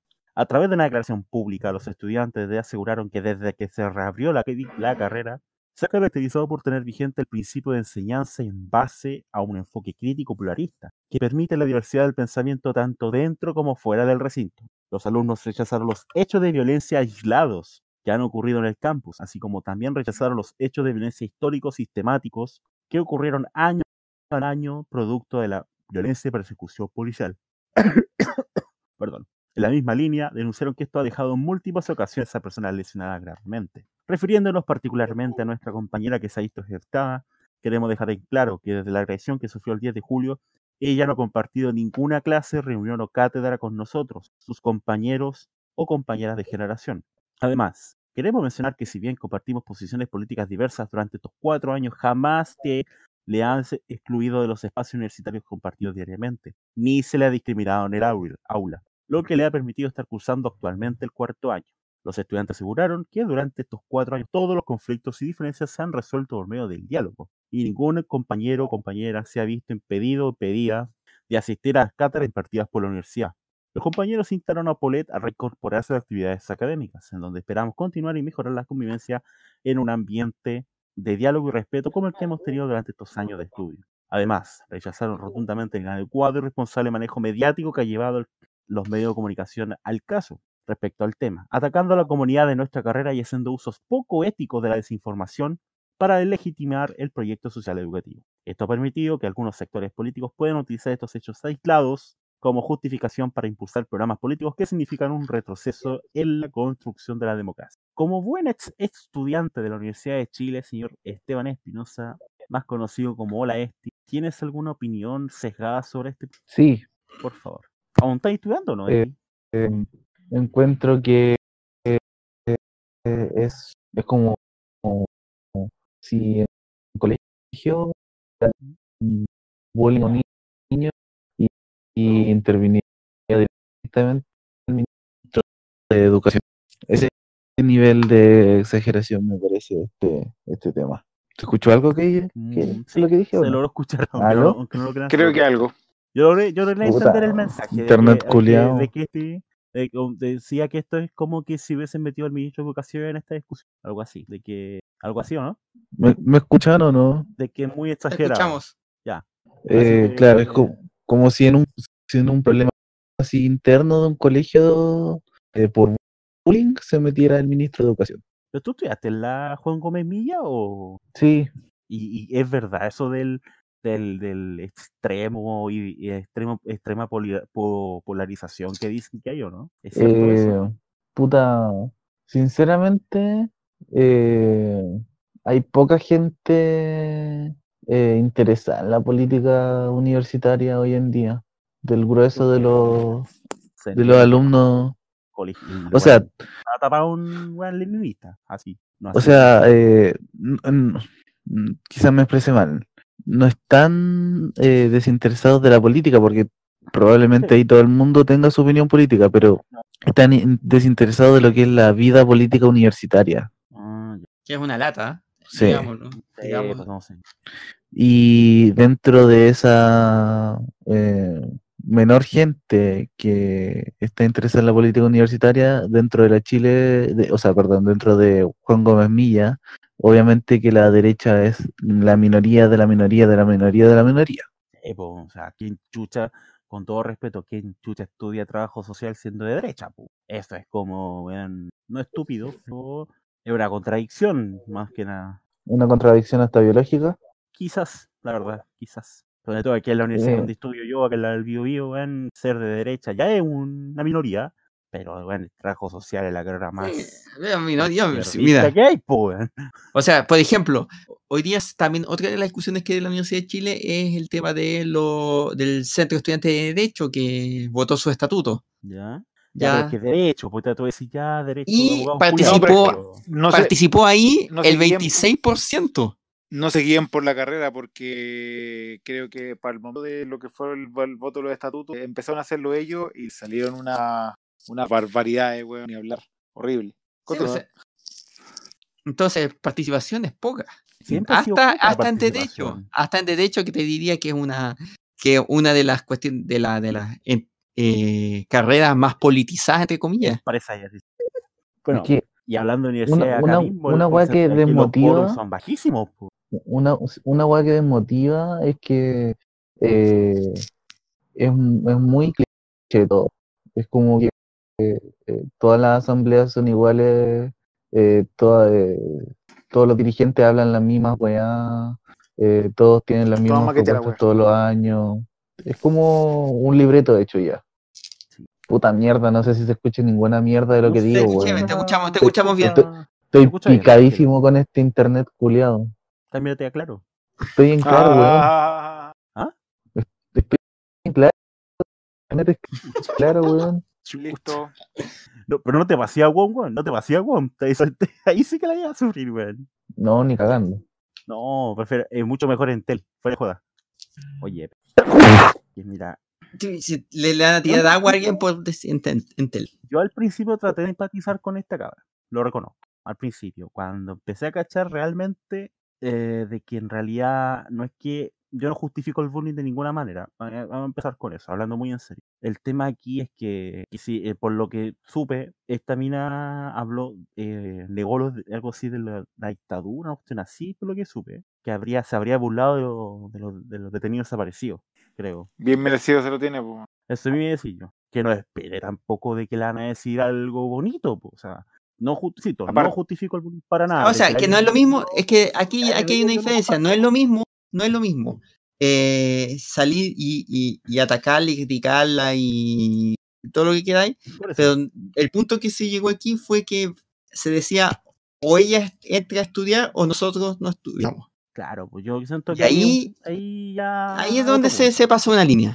Sí, pues no. Aparte, la pendeja, la pendeja debe ser súper manipulable, pues si pasó de extrema izquierda a extrema derecha, O sea, o sea, eso, eh, comenzaba, comenzaba con alguien en Twitter sobre ese punto. Yo, en la ignorancia, ¿no? Dije, ya, ¿quién, quién se pasó de, quién se puede haber pasado de ultra izquierda a ultra derecha así como así? Hay una lista larga. El punto va en que, en que eh, no. En que son todos mongólicos, porque está Roberto Aparte de eso, está Purizo Roja aparte de eso, eh, también ahora está en el partido de el de Castro, o sea, da, mucho, da mucho para trolearla en el sentido de que lo que piensa y lo que dice, como dijo Side, aquí la línea se cruzó con Tuti. ¿Está mal que le hayan pedido? Sí, pero de ahí a decir que es una víctima, no. Más allá, más allá, este, este, este, está tratando de decir algo y no, no se escucha. Sorry. Sí. Por último, escríbelo este. Está diciendo que ¿Me escuchas? Ahora sí te ah, Internet de mierda. Ahora sí. Apúrate, dilo rápido antes que se te se eche a perder. Que le, que le echaron, le echaron un poquito de agua para que despertara. Ah, verdad. para que abriera los ojos. María Música, eh, eh, derramo la lágrima con eso. Pero. esa otra pendeja buena también. Más, más allá de la estupidez, más, más allá de, de, la estupidez de lo que haya dicho o, o, o de lo que piense o de, de, de que en la política universitaria es, algo, algo muy común. Los extremos se tocan. Sí. ¿Ya? Qué rico. Algo que hagan. Me gustaría hacer un extremo para que me toque alguien. Pero más allá de eso, hay que decir que lo que hicieron los, los atacantes en esto fue es una estupidez completa porque... No, estamos todos de acuerdo. Porque más allá, más allá de si es correcto o incorrecto, de si atacado o no atacado, lo que sea, construyeron una víctima. Sí. Es como lo que le pasó a la fácil, educación, Que al final salió ganando. y, terminó fortalecida porque se logró victimizar y lo otro no.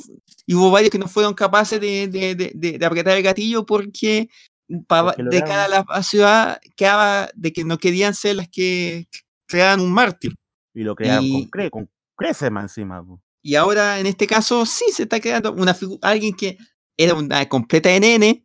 Además que ya había sufrido una agresión, era como... Pero es que lo vamos a ver en cinco años más postulándose al Congreso, porque... Probablemente. Y, y, y siendo vocera al que Una Camila Flores en potencia, bueno. Mm, Entonces, son estupideces. Muchas gracias. Son estupideces tácticas que podríamos llamar. Como dijo, como dice el chiste, ¿cuántos anarquistas se necesitan para cambiar una bombilla? Ninguno. Ninguno porque no cambian nada. Bien, ¿eh? Gracias, po. Eh, eh, Bien ahí, eso, bien. eso- eso yo se lo espero a los progres, que, que empeoren la situación, pero de los anarquistas, weón, aparte encapuchados, los weones más víctimas, más víctimas la convierten, po. No, yo, yo reconozco, esa es mi carrera, la última asamblea, la, que, la última asamblea que fui, empezó harto partidario de la extrema derecha, harto, harto, harto. Pero con estupideces de frases, weón, dignas de, de, de- de panelista del podcast, po, o sea, como le- a un cabro fue y le dijo, no sé, por una compañera que contó que había sufrido abuso parte de un profesor, diciéndole en la cara que, que, la, que el acoso no existe, po, una cuestión así. Esa clase de personas tenemos en la Universidad del Biobío, la única universidad regional, la única universidad pública de la región del Biobío y del Ñuble. Saludos. Y con eso me echan de la U. Querías titularte. Fondi a las pelotas, weón. Todas las esperanzas de titularme se fueron al carajo gracias a esto. Bueno, ya. Es un tema cortito. Ya, ahora, y eso, y, y- y quiero llegar a un punto también que es una cuestión que, que también hemos conversado an- antes en el podcast, pero que, que esto es una expresión también de algo que, que se ha ido repitiendo, y no solamente en Chile, sino que en- en- es algo cultural, del, en la cultura del cancelar gente. Tuiteros, pues, weón. Tuiteros cancelando cosas. Mm, Los hueones. Debe ser una cuenta de Twitter, weá. Y que, que en la universidad está pasando, que no, es- no es la única, el único ejemplo, Bueno, y que en- No olvidemos, el podcast también está pasando, pues si acuérdate que Sí. cancelamos a Matías Pino. también. Matías Pino fue despedido del programa. Digo, eh, lo despedimos con todo cariño del programa el otro día, pero. No, pero ca- pero estaba ese tan individuo- que como si fuera. Ese individuo fue cancelado, pero con, con crece está No, muy él, bien tiene- él- él fue cancelado con motivos. Él tiene motivos para ser cancelado, no olvidar. Nadie que desprestigie al hijo Valentina merece ser parte de este podcast. ¿Sí, ve? Chupame la pija. Eso, eso se escuchó al tiro, pero dice una cuestión. Una opinión se corta más que la cresta, weón. Puta madre. Ya. ¿Qué es lo que conversamos tantas veces en este podcast? Sí, cuentan. Ah, lo de cancelar gente, weón. Sí, pues sí, ya lo Eh, dijimos. Sí, perdón, perdón. Esa va de cancelar gente encuentro tan ridícula. Bueno, hay, yo creo que hay quizá hay ocasiones donde tú decís ya se puede justificar. Pero bueno, abusaron del, de- abusaron del beneficio, po. O sea, básicamente, o sea, nosotros veamos el tema de cancelar a Matías Pino, pero hay gente que realmente cancela a Twitter porque, no sé, porque no le gusta, porque no le gusta Iron Maiden, una cosa así. O porque creen que Iron Maiden es satánico. Ah, Weas, más estúpidas. Hay gente que realmente los cancela por eso. Y abus- abusaron del tema. No es mentira Espera, que Twitter más Iron Maiden no es satánico. No, pu, si, si son, ellos son los máximos adoradores de, de, de Mahoma. ¿No lo sabías? Viví toda mi vida engañado. Exactamente. hemos sido engañados. Hemos sido engañados. Y eso, pu. ¿a quién cancelamos entonces esta semana? A Yo Vega. nuevo. cancelar a Robbie, porque... porque- No, yo, yo, yo voy a cancelar a, a Vega. Yo vamos a cancelar a Robbie, porque voy a va a ganar cancelar- Wonders. Exacto, porque Wander va a ganar y se va a acabar su mufa de todas las semanas en donde dice que Cobreloa va a ascender. Esa weá no se la cree nadie. Mentira, Robin, nos mientes toda la semana diciendo, inventando excusas de que está ahí en la micro, de que está ahí en el baño, de que te cuelgan ropa en la casa. ¿Qué, qué, qué excusa hay a poner ahora? Que, que, que no sé, pues, que, que, que, La excusa es que estoy escuchando el podcast de la semana pasada. Claro. Cree que somos, cree que somos weones. Nos dice, tengo que ir a dejar a los niños, tengo que ir a dejar a los niños. Mentira, Roberto Sánchez, un niño rata de 15 años que es virgen. Qué weón. Mierda. No, no tuvimos conspiración de la semana, que, que dejó avisarlo, me parece. Esta es la conspiración Sí, de lo- la lo semana. tiró de pasar, Por ¿no? Vega, por Vega es un alien y está controlada por Robbie. Listo. Listo. Lista conspiración de la semana. No tengo pruebas, pero tampoco dudas. Pero tampoco dudas. Oh, Próximamente en YouTube. obvio, la verdad universal. Y vamos a tener pruebas, así como las de la del Adblock, Adblock satánico. Oh, qué conspiración de mierda fue esa, güey. No olvides, no olvides. Esa, esa es la peor conspiración que hemos tenido en este podcast, la de Adblock. La peor que la hace la mejor. Eh, de hecho, el- yo creo que es la mejor conspiración de todas las que hemos hablado. Todas. Todas ¿Pero qué todas. significa esto? No. ¿En qué consiste esta información que nos, cuenta, nos ocultan a cuentagotas? oh, Dios mío. Y, y, y, y- y es toda verídica. Y además cierta. Además, cierta. Y está en Taringa. Así que bueno, ya que descubrimos que contra Lorito también tiene que ver con esta conspiración, porque. porque Está en Taringa y en cualquier momento lo van a encontrar disponible en Poringa. Ujú. Oye, el mundo, ya, ya hablamos del Coringa. Está- No, no, Poringa, Poringa, Ah, con ya, ya, P. ya. ¿Tú sabes quién es Coringa? Cori- Me suena. El cocker, Ah, el broma, el broma, el pichula. El broma brasileño. el sí, cocker, El El, Cocker. Joker. El guasón con G. Algo así con G. ¿Cómo? Perdón, El guatón. Con H. No, perdón, con. H era la wea puta, llámate la Puta la wea, weón. Oye, había- había pasado piola, weón. Tú eres que callado pasado piola. Eso es la mierda, weón. Grande, mudo, grande. Ya, vamos mejor al siguiente tema, no. Ah, El- mote, el mote con huesillo.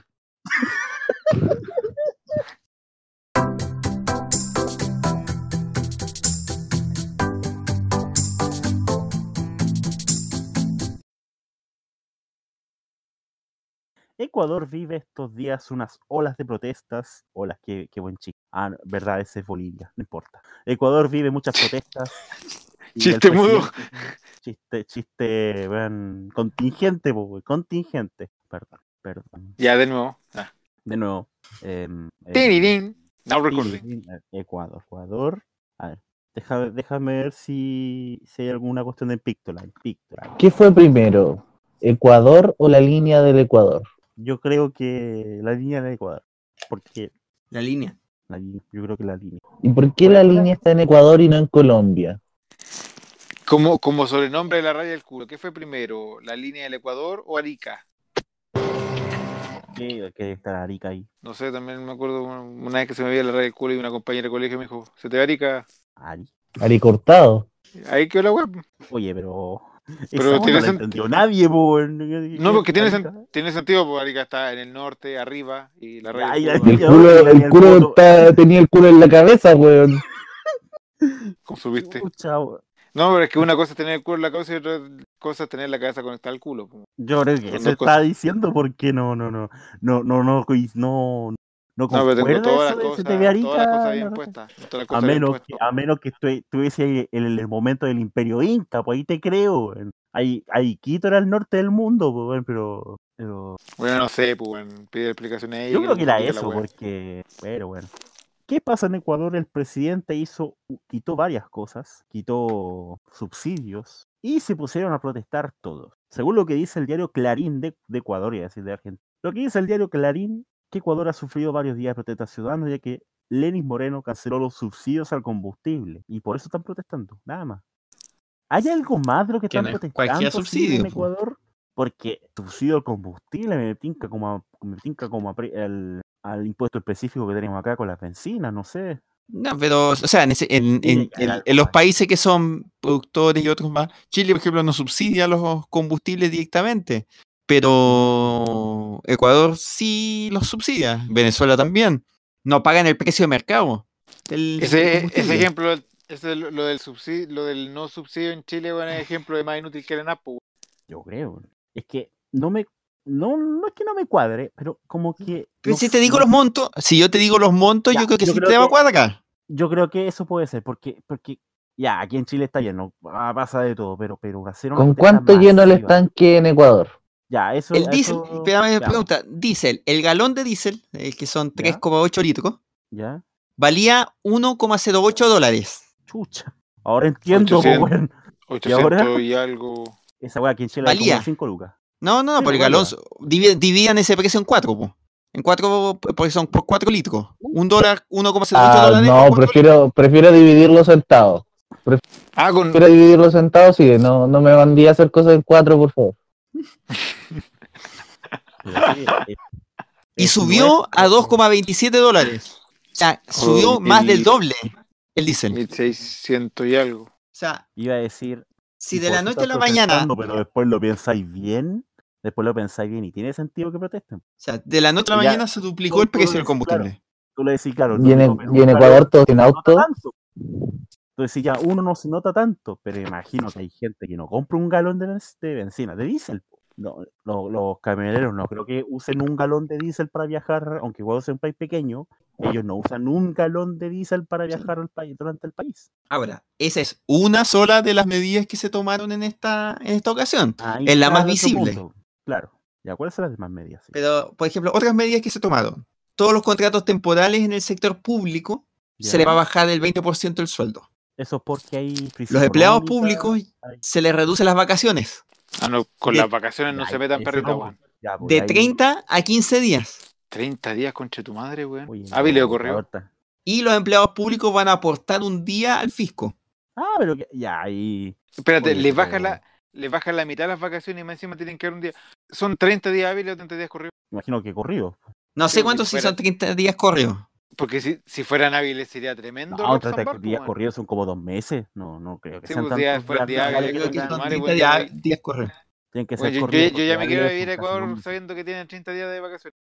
Una contribución especial de las empresas con ingresos de más de Oye, 10 pero- millones de dólares anuales a las arcas fiscales. O sea, se le van a aumentar Oye, los pero- impuestos a las empresas que ganan más. Oye, pero Piñera estaría, estaría orgulloso de ley en este minuto. O sea, esas leyes, weón. Aumento en los bonos No, de sinceramente, ni 69, siquiera Piñera se, re- se atrevería tanto. Así, de nivel. 69 dólares a 84 dólares para las familias más pobres y se extendería el beneficio a 1.300.000 personas. Reducción de aranceles para la compra de maquinarias y supresión de impuestos a la importación de tecnología y autos. Y esto va en beneficio de la economía, me imagino, porque No, lo que no cambió, que no se subió el IVA, que podría haberse subido. que- yo creo que hacía eso ya a la renuncia inminente que había. ¿Cu- ¿Cuándo el IVA de.? ¿cuándo? 12%. ¿Cuánto es el 12? Bajo, weón. Chucha, que aquí estaría orgulloso Piñera con, con El esa tema es ley, que, que el gran tema es, eh, y, y por qué, y por qué es así, por qué pasa esto, porque todo esto se remonta también a Correa, al ¿Correa Correa expresidente, no, al expresidente del Correa. Ecuador, Rafael Eso lo Correa. estaba leyendo, de que había un problema anterior, de que habían, porque el gobierno de Correa está con corrupción. Pues, sí. No, pero más que corrupción, dejemos de lado los temas de corrupción. El, el gasto, el gasto público, porque el gobierno de Correa Mira, es un el, el gobierno... doctor lo que pide, nos está pidiendo que miremos para el lado la corrupción. el gasto Como, público, como, él es un, co- como él es un ladrón, quiere que. ladrón que- Sí, se robó el fútbol chileno, no olvidar. Ya. El gasto público en Perú aumentó. En 2007 era del ¿En 25% del. ¿Y qué en tiene que ver Ecuador- Perú? En Ecuador, lo siento. En Ecuador aumentó del 25% del PIB en el 2007 al 44% en 2014. Cual- lo cual no es tan Por complicado si es que hubiese plata. Si es que hubiese plata. Pero el déficit fiscal estos últimos años es del 7% del PIB. O sea, está en, eh, Ecuador está sumamente endeudado y tiene un gran problema que es histórico, que no tiene cómo financiarlo porque es una economía dolarizada. Por lo tanto, no emite su moneda. ven ahí por Correa, po. eso es culpa de... No, eso, eso es, pre- es previo a Correa. El- Correa tampoco sí, quiso cambiar el dólar. Ah, y tan, tan, tan anti, an- anticolo- antiimperialista que se se comer el dólar. Que no les conviene, no les convenía, pero Qué ¿Qué fue eso? chucha. ¿Qué fue eso? Eh, este, ¿Qué pasa? ¿qué estáis haciendo? eso. Me estoy comiendo el micrófono. Así no tomo. Así no estamos viendo. Ahora la pregunta del millón, ¿qué tiene que ver eso Ya. ¿Y cuál es el, qué tiene que ver eso con qué? con Ecuador? Pues, o sea, tiene que ver que este se coma el micrófono a Ecuador. Ah, Pero lo que pasa es que en Ecuador estaban con hambre de Ah, terminar la fuerza. una hambruna como en Venezuela. Ah, ya. ¿Sabías tú que, eh, que Ecuador es el máximo productor de bananas, ¿cierto? Del mundo. Lo dejo ahí. Sí, pero, pero están llegando todas verdes la actualidad de Chile, así que. Tiene que ver. ¿Y, y que tú ver- sabías que el máximo consumidor de bananas del mundo es Brasil? Obvio, pues, porque macaco. Yo no lo dije. Ya, pero, pero, ya, pero si lo explicáis es fome, sí, ¿eh? Que, se, que, que quede claro, con constancia yo no lo dije. Bien ahí, mudo, bien ahí. Bien ahí mudo. Ya, ya así de Morandé, por favor, cuéntenos. Con- Ya, y esto, bueno. eh, ¿Qué pasa, ya- Miguelito ya- vestido de mujer?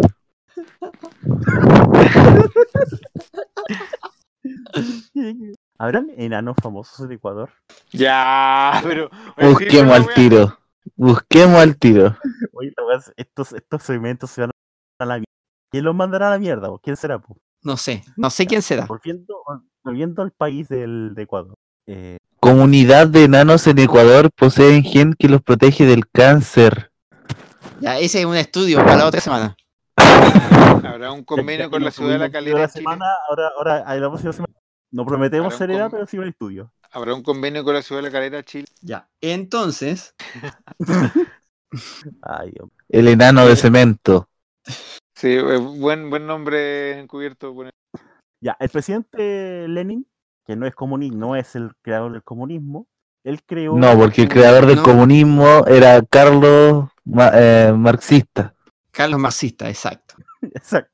Yo ese que decir Carlos Pinto también. No, Sebastián Pinto, el hijo de Carlos ah, el hijo de, Carlos Pinto. Ya, no, no, jamás lo hubiese pensado de esa forma. Ya. Lenin decretó toque de queda el día de hoy. Sí. Y ya lo están tratando de dictador. Es que se. Movió está la escoba. en, Quito, en Quito está la cagada. Sí, se tuvo que oye, oye, pero ese hombre debe ser muy popular en Ecuador. ¿Quién es ese hombre? Que me mira y me desnuda. Exacto. Lenin, Lenin es un personaje pintoresco, pintoresco. Eh, eh, al nivel así de. Es como si Aldo Duque llegara a ser presidente de Chile. Como tanto. No, No seamos, no seamos tan. ecuatorianos famosos. Tenía a Antonio Valencia. Ener Valencia. Que inventó la mejor excusa que, el tipo le seleccionó para, para escapar de una pensión de alimentos. Cristian Benítez, pero murió. Exacto. Bien, bien, bien muerto está. El, esto lo digo en serio. El, el Cucho, bien muerto está. Y qué bueno que se lo están tragando los gusanos. El, el ¿Cómo se llama este el, Lenin, la línea del Ecuador. Lenin inventó una excusa para mandar a para mandar este gobierno a otras. O sea, Ecuador es un país de chamulleta. Bueno, pero Ecuador tan malo no puede ser, pues si tiene montañita. Bueno, yo no conozco montañita, pero. Sí, sí, no le va a gustar lo que voy a decir, pero ¿saben qué más tiene Ecuador? Caballito. No. ¿Qué más tiene? Fuerza amarilla. ¿Qué más tiene? Fuerza amarilla. Ah. ah. Perdón, nunca más. Pikachu. Bueno, como se hubiese dicho que tiene Independiente del Valle.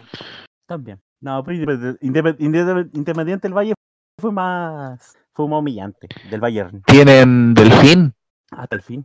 ¿Delfín era de Ecuador o no? Sí, sí, es de Ecuador. sí. Ya está vivo. Israel, Israel, qué bonito es Israel. Y mucho Grona también, no nos olvidemos. Moreno tiene apoyo del ¡Hombre nuevo! ¡Hombre nuevo! ¿Qué fue eso? El Muchukruna, po, no te olvides. El Muchukruna, ¿verdad? Perdón, perdón, nunca más. El otro es el. ¿Qué otra hueá buena tiene Ecuador? En Ecuador también venden ceviche peruano. Yo creo. A ver, personajes eh, famosos ecuatorianos. Muertos. Que hace las búsquedas de Google. En las famosos ecuatorianos muertos. Famosos ecuatorianos con VIH famosos ecuatorianos internacionales. Famosos con VIH. Charlie Chin. Pero este no es ecuatoriano, weón. Y se curó, y se curó de la weá encima. ¿Se curó? Sí, pues, supuestamente. Ya no tiene sida. Ya no tiene sida. ¿Y tú le, creí? No. Ya. No, pues que no, pues se culó hasta el perro. Yo, yo cacho que se culió hasta el pendejo de Chona Halfman. Sí, por eso el no quería saber más de la serie. Yo creo, yo creo que, que Charlie Chin es un gran aporte a la, yo creo que Charlie Chin nació en Guayaquil. Yo, yo creo que él nació en Guayaquil y por eso. Pero sí, Charlie Chin. ¿tú, sabes cómo, la búsqueda. ¿Tú sabes cómo se llama Charlie Chin en verdad? Algo de Esteves. Carlos. Se llama Carlos. Ah, eso, Carlos Esteves. Carlos Esteves, po. ecuatoriano en verdad. por eso el hermano se llama Mil Esteves y mantuvo el nombre, po. Se llama Carlos Esteves Valencia.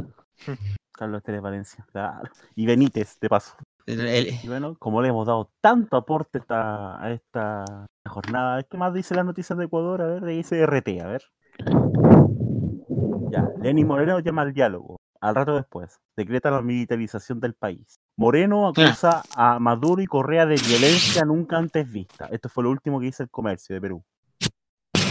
Las instalaciones del comercio de Quito han sido atacadas la tarde de este sábado por un grupo desconocido. Oye, pero está la pura que en Ecuador, weón.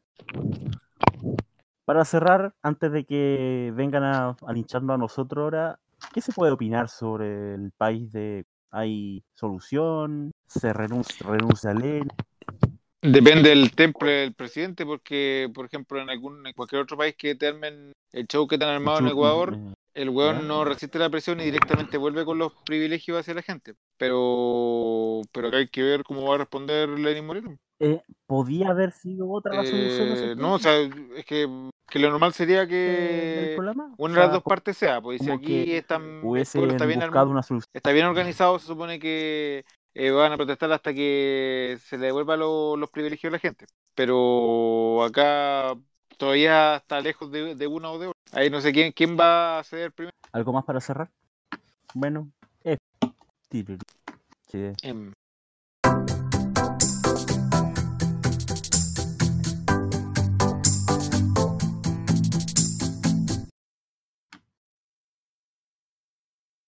La semana pasada fue brutalmente arrasada la, la mejor sección de deporte, cricket obviamente. ¿Por qué habrá sido, po? ¿Por quién, ¿Por quién habrá sido? ¿Quién se fue a dormir y dejó la grande la sección? ¿Quién más? Fondi. El mudo. El mundo también tiene la culpa por no aparecer en la sección que necesitaba. yo estaba reconcentrado cerca de correr viña, está ahí haciendo? me eche la culpa feo culiao. Está ahí corriendo. Se estaba pegando cinco pajas al hilo para Usted llegar motivado. corre Ordinario, maratones, weón. la onda. Corre. Oye, mudo, O yo. yo sé que es difícil, pero si te dan ganas de cagar mientras estés corriendo, weón, ¿cómo que es difícil, weón? Eh, Maratón de Santiago eh, andaba con retorcijones de Con cuatro pañales. Eh, puta, no, pero es que hay gente que, que creo que corre con pañales y hay otra gente que directamente se caga. conche tu madre. Bueno, no, yo, yo aguanté los retorcijones hasta que se me pasaron. Parece que no sé si fue por la weá del gel, no sé qué chucha. Pero, pero puede pasar, pues, eh, así como la- las ganas de, de ir al baño. Que yo me acuerdo que la maratón de Santiago también, cuando íbamos como pasando por el Estadio Nacional, eché el mión. Ah, pero, pero no, no te podéis bajar los choris y cagar ahí mismo en, en la maratón. ¿Y por qué no? ¿Y no le podéis usar la propulsión en los últimos metros? Eh, sí, también podría hacerse. Esa era mi duda. Gracias. De nada. Y pi- piensa que una weá que va a durar entre 3 horas y 4 horas, pues una weá que, que en algún momento vaya a tener que... Lo que sí, eh, hay baños portátiles cada ciertos kilómetros. Por ejemplo, po- eh, poquito después de que yo mié, eh, me di cuenta que habían baños portátiles, eh, que habían baños, baños químicos y ahí perfectamente una persona puede echar el kilo aguantar, se, se aguanta los primeros 10 kilómetros. Y, Ya. y si vais a una corrida en Valparaíso, tú sabes que Es podéis la mear en cualquier nomás. parte. Sí, por la calle. Bien ahí. Saludos, Robbie. Saludos, Robin. Mientras tanto, conversamos. In- Sudáfrica está pateando contra la India en un partido que no se puede catalogar como clásico, según Carcuro. Está ganando la India, pero es que ya hizo la vuelta. Estamos en la segunda entrada. Necesitan 325 carreras con 9 wickets los sudafricanos para ganar, dar vuelta a la serie en la segunda vuelta. Estamos ganando, eh, estamos en este partido, el único que se juega entre países, porque los que juegan clubes no nos importan. Y eso, pues, o sea, no hay mucho que decir del cricket, en verdad, esta semana ha sido fome. Ha sido fome, sí. Y a ver qué se juega el próximo domingo. Otra vez India con Sudáfrica. ¿Me toca a mí? Sí. Ahora, ahora mudo, todo lo que nos hablaste en tres en dos meses del, del podcast, por favor, expláyate y cuéntanos. Oye, a esto, a la pregunta al tiro. ¿Qué opinas del- de, que se batió el récord mundial de maratón? Bueno, y que parece que no es, no es oficial porque el tipo estaba drogado hasta las cachas. ¿Cómo que ¿Estaba estaba drogado hasta o no? ¿Cómo que estaba drogado hasta las Porque, cachas, weón? ¿Qué te porque pasa? dice que no, no es oficial, po, weón. No, no, sea, es, no es oficial. ¿Por qué no es eh, ahí oficial? voy a explicar, voy a explicar mi motivo de por qué no era oficial. Pero Ya. Kipchoge Porque había viento. no, eh, Kipchoge es El una máquina. Uber. Eliud Kipchoge de Kenia es una máquina y lo demostró hoy día en la madrugada de Chile a eso de las 3 de la mañana. Eh, el tipo eligió la mejor hora con las mejores condiciones climáticas, con la mejor temperatura para correr en Viena el Ineos 159, que no era más que eh, el segundo desafío que vino después del Breaking Two, creo que se llamó el primero, eh, donde él iba a demostrar que se podía romper el récord de la maratón y se podía correr en menos. Yo al menos venía escuchando desde que me puse a correr que era casi imposible bajar el récord de la maratón y hacerlo en menos de dos horas. ¿Ya? Eh, eh, hoy Es día que eh. paró el reloj en una hora 59 minutos 40 segundos. Eh, Sí, pues, por un lado es histórico, es histórico porque con esto demuestra Kipchoge que muy consecuente a lo que él decía, que ningún humano tiene ninguna limitación, ninguna mano, ningún humano tiene límites, todo humano es capaz de. Eh, acá se propuso la meta de, de, las dos horas, de menos de dos horas, y lo logró, le sobraron 40 segundos, eh, y viene demostrando lo máquina, lo bestia que es, eh, de, después de, primero, haber sido oro olímpico en Río 2016, y segundo, después de haber impuesto el récord olímpico, perdón, el récord mundial en maratón en la maratón de, de Berlín del año 2018. Yo imagino que Mudo tiene como una, un altar así de, del weón. Pero cómo le, no. Le reza todos los días antes de salir a correr. Oye, para bajar mis tiempos. Así he bajado cuatro medias maratones seguidas, mi, mi, mi personal best pa, este año pasado de 1.39 a 1.27 en cuatro, maratón, en cuatro medias maratones. Ahora me falta hacer eso en la, en la maratón. Tengo que esperar hasta el 2020. Eh, ni siquiera el hecho de que Kenanisa Bekele haya estado a dos segundos de igualar el récord mundial de maratón este año también en Berlín eh, puso nervioso a Kipchoge. Kipchoge estaba enfocado solamente y netamente en lo que era eh, este récord, de romper este récord en, en, Viena, cosa que hizo hoy día. Eh, bueno, esto, esto, como les dije, eh, Kipchoge eligió el lugar, el tiempo, el clima, la hora. solo? A eso iba. Eh, Kipchoge uh -huh. no estuvo solo los 42 kilómetros corriendo, eh, justamente porque eh, siempre, como circunstancia de la carrera, uno, uno va siendo tirado por, por alguien que puede ser utilizado como su pacer o como se puede decir más en el sentido chilensis, como una liebre a fin de mejorar el tiempo, a fin de, de, no perder el ritmo, etcétera, etcétera, etcétera. Yeah. Para este efecto, Kipchoge creo que tenía 41 pacers o 41 liebres que lo iban tirando ah, y, no, que pues iban, y, que le iban, cortando el viento. Porque esa también es la, la doble labor que cumple el, el, pacer o el buen que va marcando el ritmo. Que eh, aparte de, de, indicarle más o menos el, el, a la velocidad a la que tiene que ir, eh, también tenía, eh, le favorecía el hecho de que ellos le iban cortando el viento y que ellos sigan, sigan comiendo el viento en contra, por así decirlo. Lo cual le puede favorecer mucho porque no le, va, no, no lo va, no, no, le va bajando la velocidad a la que iba. Porque al final, en dos horas, en 42 kilómetros de, de carrera, se supone que en algún momento te pasa la cuenta esa wea. Eh, y justamente por, por eso, por esa circunstancia, es que la IAF eh, no, no tuvo reconocimiento, no le dio el reconocimiento de competencia oficial a este evento de Kipchoge.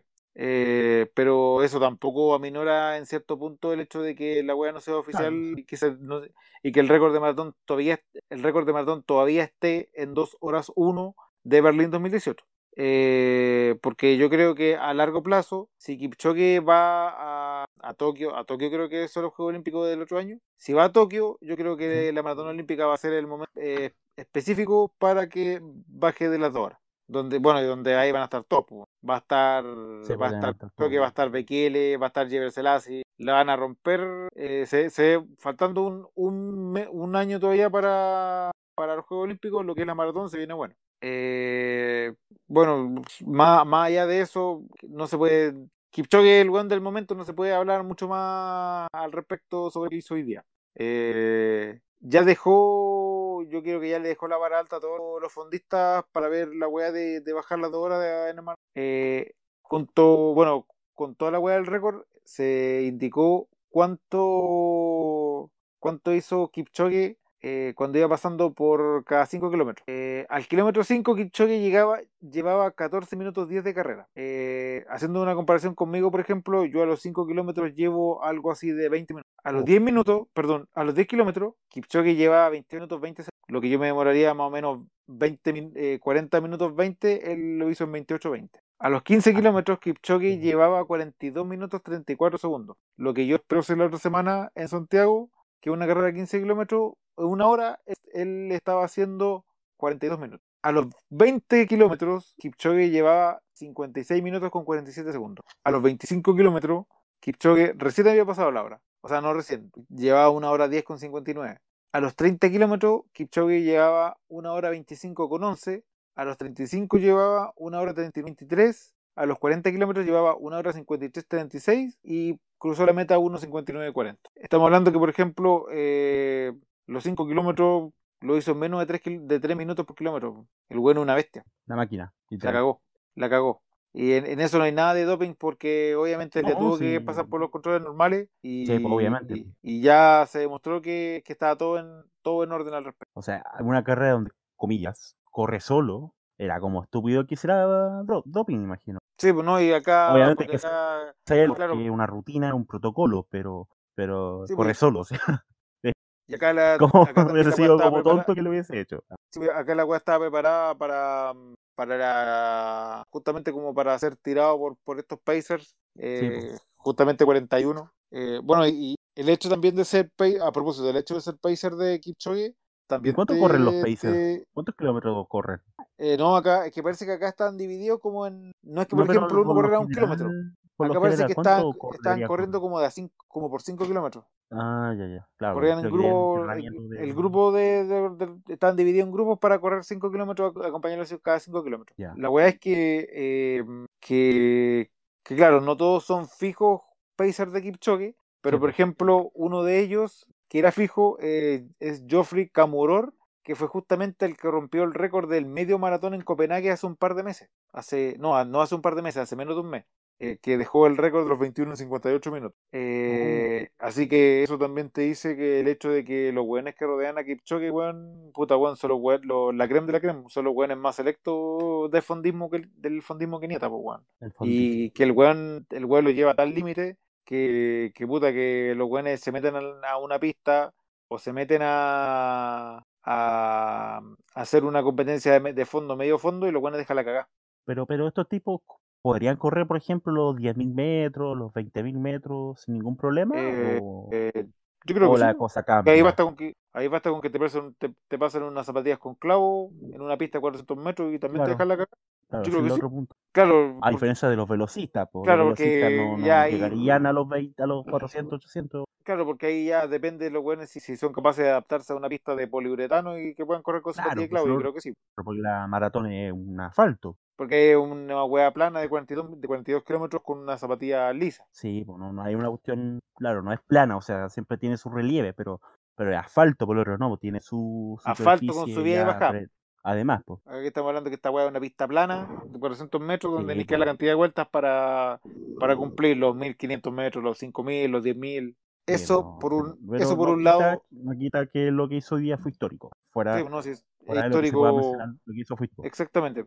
Exactamente, yo creo que es una cuestión de tiempo para que Kipchoge baje las dos horas en el maratón, y oficialmente hablando. Deja, pero en fila para que sea el que, que rompa el récord en Tokio. Sí, porque yo, yo creo que al, al, verse amenazado por Bekele, va a dejar la cagada en la maratón de Tokio. Eso entonces respecto a lo que fue el tema Kipchoge. Eh, mañana en la mañana... Voy a comentar al tiro NBA porque... No, no, no, es que tengo que terminar con, con lo que es atletismo. Sí, termina con atletismo. Mañana en la mañana se corre en Chicago el penúltimo, la penúltima mayor, la penúltima maratón mayor de, del año, que es el maratón de Chicago. ¿La última es San Silvestre o no? No, la última es Nueva York. San, Ah. San Silvestre no es mayor. Ah, esa es en Eh, Brasil, pero Sí, la maratón de, de Chicago va a empezar a eso de las siete y media de la mañana, hora de allá, nueve y media hora de acá, y va a ser televisada por, eh, por ESPN. Cosa. Para me el que esté imagino despierto a es esa la hora, onda. para el que no tenga nada que hacer, la, Mm. la media maratón de, dormir, o sea, perdón, la maratón de Chicago se va a transmitir por televisión abierta, a diferencia de lo que fue en Buenos Aires, que perfectamente puede haber sido televisada por televisión abierta, o sea, perdón, por, por cable. Eh, y, y el defensor del título, Sir Mo Farah, va a ir a, no solamente va a ir a defender la corona, sino que también va seguramente a acercarse al récord de, de Kipchoge y a lo mejor tratar de, también de, de acercarse al de Bekele. Por Ah, último, ahí meterse en maratón. una especie de podio de récord. ¿Ah? Eh, Mo Farah también corre maratón. Sí, sí, Mo Farah también corre maratón, pasó de, de la pista a la maratón y ya lleva una victoria en Londres y una victoria en Chicago. Y ahora de nuevo va en Chicago. Y bueno, a- al, al por ejemplo, ya, uno de los, directos obviamente es Kipchoge, pero no es el único directo, así que ahí hay que ver mañana cómo le va a ir. Pero igual pronostico que, que la va a ganar Simón Farah. Eh, porque ya, si bien la tiene, entre comillas, a lo mejor fácil para Chicago, pero distinto para cuando tenía una maratón. Una maratón, una maratón así como con los de, de Real, con los, con los keniatas, con los etíopes. Ahí es donde se le pone, donde se le va a poner pesado, porque eso va a ser, yo creo que no antes de los Juegos Olímpicos. Exactamente. Y ¿Algo más eh, para algo más, respecto al atletismo, creo que eso era todo. Y del Mundial de Rugby está en desarrollo normal. O sea, entre comillas, desarrollo, desarrollo normal, porque el tifón que está pasando por Japón lo tiene más o menos con partidos suspendidos. Pero. Ah, sí, no se ha jugado ninguno. Pero a eso de las 7 y media de la mañana de, de hoy día, porque ya es domingo, eh, se va a jugar el Escocia-Japón. Hasta ahora se va a Ah, jugar. ¿Quién debería ganar ahí la Escocia eh, cómodamente Escocia o Japón podría dar la sorpresa? Yo diría que va a ganar Escocia, no sé si cómodamente, pero va a, va a ganar Escocia. O debería ganar Escocia por lo menos. El más, el más enojado con todas estas suspensiones son los italianos, Sí, ¿Por qué? porque quedan eliminados con eso. Porque te- tenían opciones de clasificar, opciones mínimas, ¿Ya? pero tenían que ganarle, tenían que ganarle a Nueva Zelanda y con punto bono. Ay, pero qué lindo. Básicamente tiro una a weá casi imposible. Casi imposible, pero existía la posibilidad. Sí. ¿Y? Pero como el resultado de este es un 0 a 0. Terminó, eh, ese partido va a quedar 0 a 0 como fue suspendido. Ah, pero no se va a jugar, o sea, No se jugó, no, pues se canceló. Se canceló el partido por la, por la cuestión. Como nosotros cancelamos a Matías Pino, se canceló el partido. oye, pero, o sea, los italianos realmente están enojados con eso. Oye, los weones iban a ir. Bueno, oye, pero. No en sé, el esa es la fútbol nunca polémica. ha pasado- en los mundiales del fútbol nunca ha pasado eso, po. ¿no? po. Y yo me acuerde partidos cancelados, o sea, que no se juegan. Sí, el sí, mundial del fútbol no porque, claro, los buenos optaron directamente por no jugarlo. O sea, lo que se ha ocurrido en otros campeones, en copas, pero, pero en mundiales no. También el tema de que un tifón en Japón eh, en esta época es súper normal, po. Y los tifones, digamos que son la versión china de los huracanes. po. Es la misma violencia, es la misma... Así que se entiende que los partidos tengan que ser suspendidos porque, bueno, son vientos huracanados, no, no, no, no se pueden simplemente. Pero mm, siguen las ventajas, siguen los... ¿Sigue siendo Irlanda y Nueva Zelanda los candidatos? ¿Australia digo? o- Eh, que yo creo que Irlanda se cayó un poco con la derrota contra Japón, pero sí, pues Nueva Zelanda al menos sí. Sí, pues eso estaba en con- Nueva Zelanda sí, esos buenos se mantienen tal cual. Em, y bueno, yo lo, lo avisé desde, desde antes que empezara el mundial. Desde antes que empezara el mundial, yo avisé que Argentina iba a dar la cacha en el mundial. Argentina dio la cacha Sí. en el mundial. ¿Y O sea, aquí no que- eliminado de todo?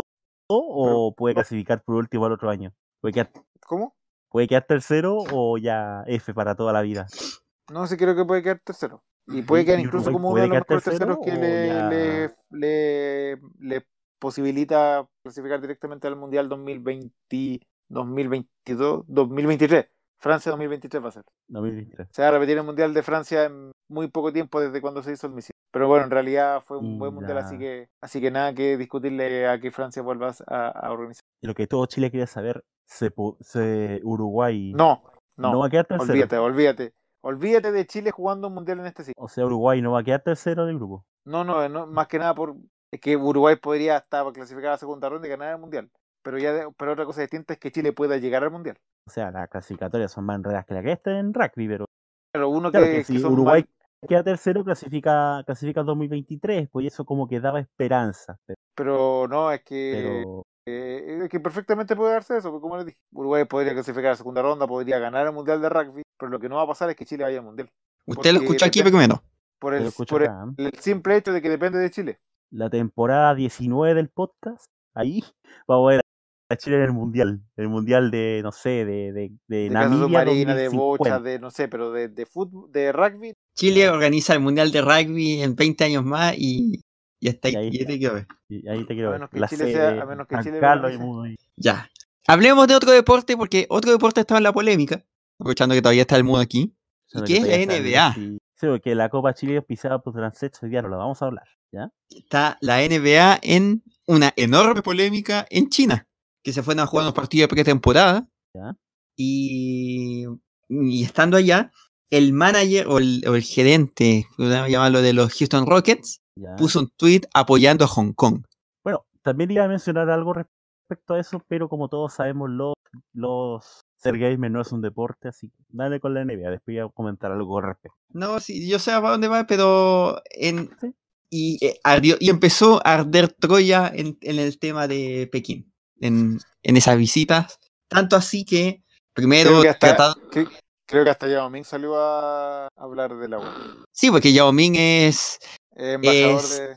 embajador de China para todos estos asuntos. po. Sí, pues, como dijo el pelotudo de Rodrigo Vera en, en, el- en la edición de Deportes de la mañana del 13, cuando tocó el tema que había salido el ex jugador de los Rockets, Liu Chang. Mira el nombre que inventó el chucha su madre. No puede ser un chino más genérico, pues. Este como jugó mucho Mortal Kombat, Liu, Liu Kang. Y, pues, jugó mucho Mortal Kombat. y eran, y además no eran cualquier partido, cual- cualquier equipo los que se iban a enfrentar en ese. En esos amistosos, pues, eran los, los Nets contra los Lakers. En dos, en, en dos partidos que se jugaron esta, este sábado y el jueves pasado. En, en, eh, NBA Global Games en China. Pero tal polémica, la- la- tanto así que todas las empresas que estaban apoyando to- el, el efecto del el, el apoyo, a- dándole apoyo a la NBA en, en China, China. se bajaron y les quitaron los auspicios. Juju, cancelados O sea, como Los, partidos, los partidos iban a ir por televisión eh, eh, estatal, por la Sí, es- por la CCTV, sorry, CCTV, y por el y Tencent, que es este gran conglomerado de que no es la que creó el PVG por si acaso. No, pero es el que lo distribuye. Sí. Transmitían, llegaron tanto que no van a transmitir ningún partido más de la NBA. Por lo menos de la pretemporada. Uh, ni siquiera así como, no transmitir la NBA hasta, hasta el otro día. No, nunca. Jamás, po, weón. A la, al carajo con la NBA. Es cuático el tema con, con más encima politiz- eh, eh, eh, politizándolo, no ayuda mucho en realidad. Pero, y, y, y, y el tema es que la NBA está, está entre, entre la espada y la pared. Porque no puede salir a criticar al, a su. a- a- a- al, al, al, al tweet que se, que se ha mandado. Porque precisamente uno de los grandes pros que tiene la NBA en Estados Unidos, que es una liga que le permite a su gente tener opinión. Sí, po. El tema es que no está ahí en Estados Unidos, weón. Pero el No, tipo que lo hizo estaba en Estados Unidos. Ah, ya, pues, es otra cosa. No es-.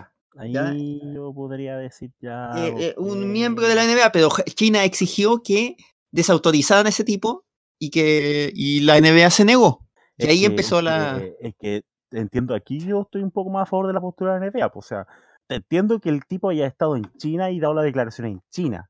Pero el tipo está en Estados Unidos, un país donde lamentablemente para los chinos es un país donde hay libertad. de Hay las libertad de expresión, hay libertad de expresión para decir que estoy de acuerdo con ellos y no estoy de acuerdo con ellos. donde se pueden acoger a la, ese dicho, no cualquiera de sé, po. la enmienda, bueno, a la Sí. quinta enmienda. Algo que realmente hubiese molestado al gobierno chino o algo que realmente hubiese sido inconcebible de decir en Estados Unidos, yo creo que ahí te, te doy el argumento. Te digo, ya está bien lo que dijo, está mal, digo. Pero el tipo estaba en, su, estaba en un lugar donde él sí puede decirlo. Ahí China no puede meterse, lamentablemente. No puede decir que él- él- está bien que controlen lo que, lo que se diga.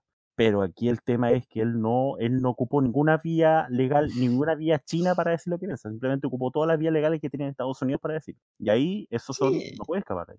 Y entonces, Obviamente, ahora, de hecho, tuvieron, Y China ya quería dentro de todo, dentro de todo, a, la a, los, a los jugadores, si no me equivoco, al- a los jugadores de los Nets, les estuvieron haciendo una, una conferencia de prensa, una periodista de CNN trató de preguntarles precisamente por esto y, la, y la cortaron. No le dejaron que hiciera la pregunta. Eh, obvio. Y ahí sí que. Sí, de ahí fueron, fueron fue los China. mismos Nets. No, fueron los mismos No, Nets. ¿Eso fue en Estados Unidos o fue en China? No, en China, pues. Ya, país. En China, para preguntarle. Y porque están. y de hecho, sí. después de eso, cancelaron todas las conferencias de prensa siguientes. Sí, pa' ahí, ahí ya es otro punto. O sea, Porque están ahí. Así como están, cancelamos a Matías Pino, cancelaron las China- conferencias de prensa. están lo, es que. Y ahí no- Es que está haciendo en China, y ahí, te doy el argumento de que, está, que lo hayan censurado, porque está en su ley. Obviamente el periodista, la periodista va a preguntar por qué es su trabajo, pero es muy Ahora. como, como decían ahí. Como leí en un tweet por ahí que decían. de- que decía ahí que tenía un amigo chino. Un amigo chino Claro. que vivía en China y le preguntaba cómo era su país y él decía, bueno, no me puedo quejar. Eh, No me puedo quejar. No, yo, yo lo que iba a mencionar, que sí ya cachó para dónde iba yo la, Sí. la micro, eh, eso es lo que pasó con la liga de Overwatch. Pero ahí hay otro punto, porque Blizzard tuvo, Blizzard actuó de inmediato el- expulsando al jugador, pero ahí el tema de Blizzard y China es otro, es un tema un poco más grande, porque China, Blizzard China es un, ahí ellos el mercado chino es tremendo, y más que nada tuvieron, eh, Blizzard China es otra filial, ya ya eh, es una opinión distinta. Obviamente Blizzard fue muy criticado por la reacción, de hecho creo que lo de hecho que lo dieron marcha atrás finalmente, no estoy seguro, pero por lo que yo tengo entendido, Blizzard China es otra cosa, es otra filial, otra otro pensamiento y no es como la NBA, pues, donde tenéis que ellos tienen un, una línea, acá no, pues son dos líneas muy distintas. Y ahora sí, sigamos con la censura. ¿Qué otros, Pensá que si él nos censura, aquí estamos hablando de censura. Y no es, obviamente, esta es la fecha, una fecha FIFA que estamos aquí, después, también descansando después del récord histórico. Lo, mejor, como dice una amiga, lo mejor de las fechas FIFA es cuando se acaban. Adiós, amigo. ¿Qué, qué, qué fecha más, qué partido más malo le Tanto, tanto que wearon con el inicio, con que hay, que vuelve Bravo, que vuelve Vidal, y fue un partido horrible el de Chile ahora con Colombia.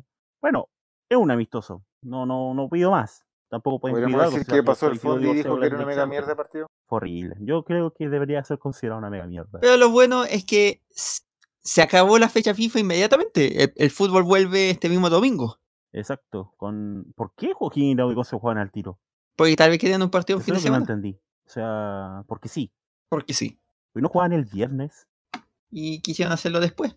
Anda, tú sabes por qué lo cambiaron la fecha. Pero el único partido de la fecha que se juega el... El domingo. ¿Y los demás? Entre martes y jueves. Oh, qué raro la fecha. ¿Y el partido con Guinea cuándo? El martes, si me equivoco. O sea, o sea, la fecha FIFA más rara de la historia. Más rara de todas. No tienen razón de ser la fecha FIFA, Es que la fecha FIFA no tiene ni una trascendencia. No, no hay torneos, son, son pura amistosos. Menos ahora que el europeo encontraron que hacer entre medio de la fecha FIFA.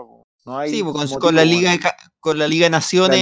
Liga, Naciones. Y con la Eurocopa cuando. Bueno, que se juega a la par de la eliminatoria. Sí, porque no, que ahora, ahora está haciendo la eliminatoria de la, para la Eurocopa. Sí, pues. ¿Y por qué está jugando Portugal si Portugal ganó una Liga Nacional? No entiendo eso. Ah, pero porque, a lo mejor juega amistoso, juega amistoso. No, porque eh, no está clasificado directamente a la. lo clasifican. Yo había entendido que clasificaban directamente era eh, los que ganan la Liga no, Nacional la Eurocopa. Eso no como sin sentido, solamente como para decir, oh, yo soy el. No, no, si, no si, si tienen cupo. Entonces. Pero no es directo el cupo, o sea, no por ser campeón.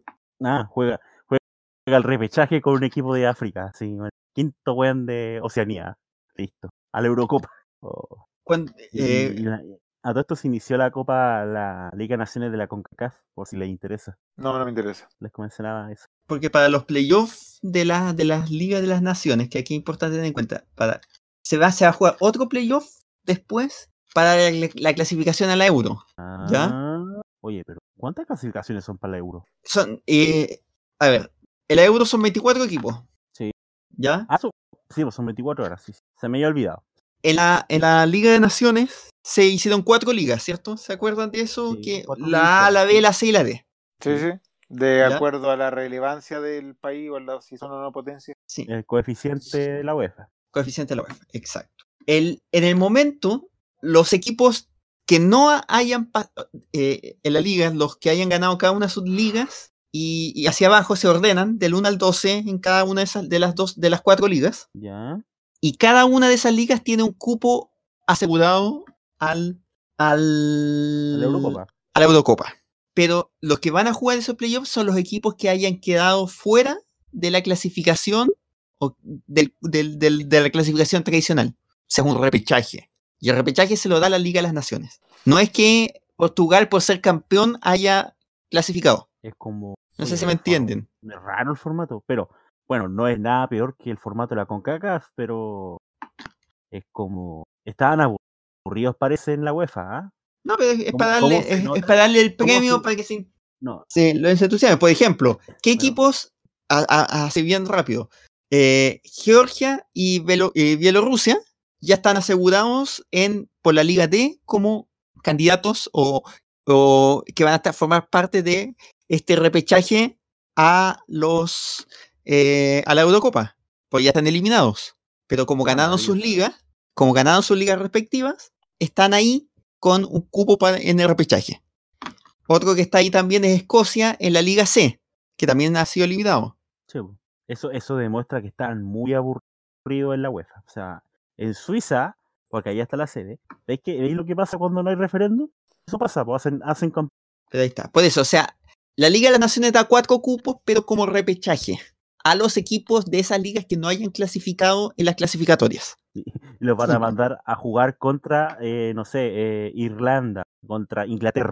Van a clasificar al tiro la Eurocopa los weones. Pero de todas formas, si, si por ejemplo, si se da la lógica dentro de, lo, de, las, de las clasificatorias de la Euro, porque no necesariamente va a ser así, porque por ejemplo hay sorpresa importante, En la Liga D, un cupo para la Euro se la jugarían Georgia, Macedonia del Norte, Kosovo y Bielorrusia. Y San Marino. No, San Marino no.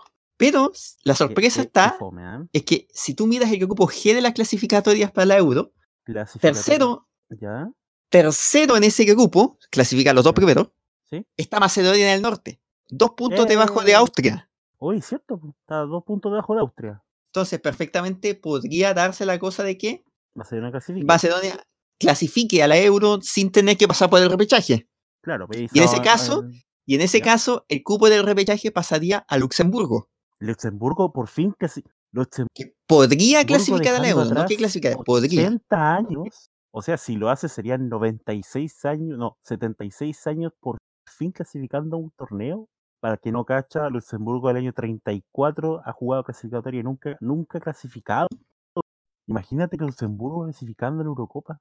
Algún torneo, así como una. Esa fiesta, un año, el carrete ahí eh, el año entero, yo creo, mínimo en ese país de Asia, el Luxemburgo. Y otra cosa. Islandia se está quedando fuera de la euro, por ejemplo. Islandia se acabó la moda, nada que decir. Obviamente también estamos hablando que es el grupo que está Turquía y Francia. Bueno, pero no que lo de Islandia se terminar.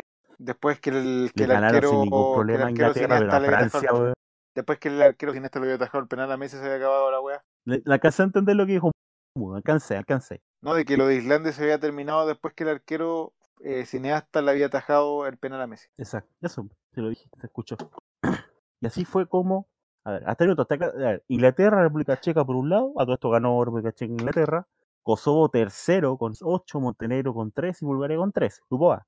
Grupo B, Ucrania, Portugal primero y segundo, eh, Serbia con 7, Luxemburgo con 4, Lituania con 1. Me imagino que el empate fue con Luxemburgo. Luxemburgo ganó, me imagino que le ganó Lituania, no sé. Bueno.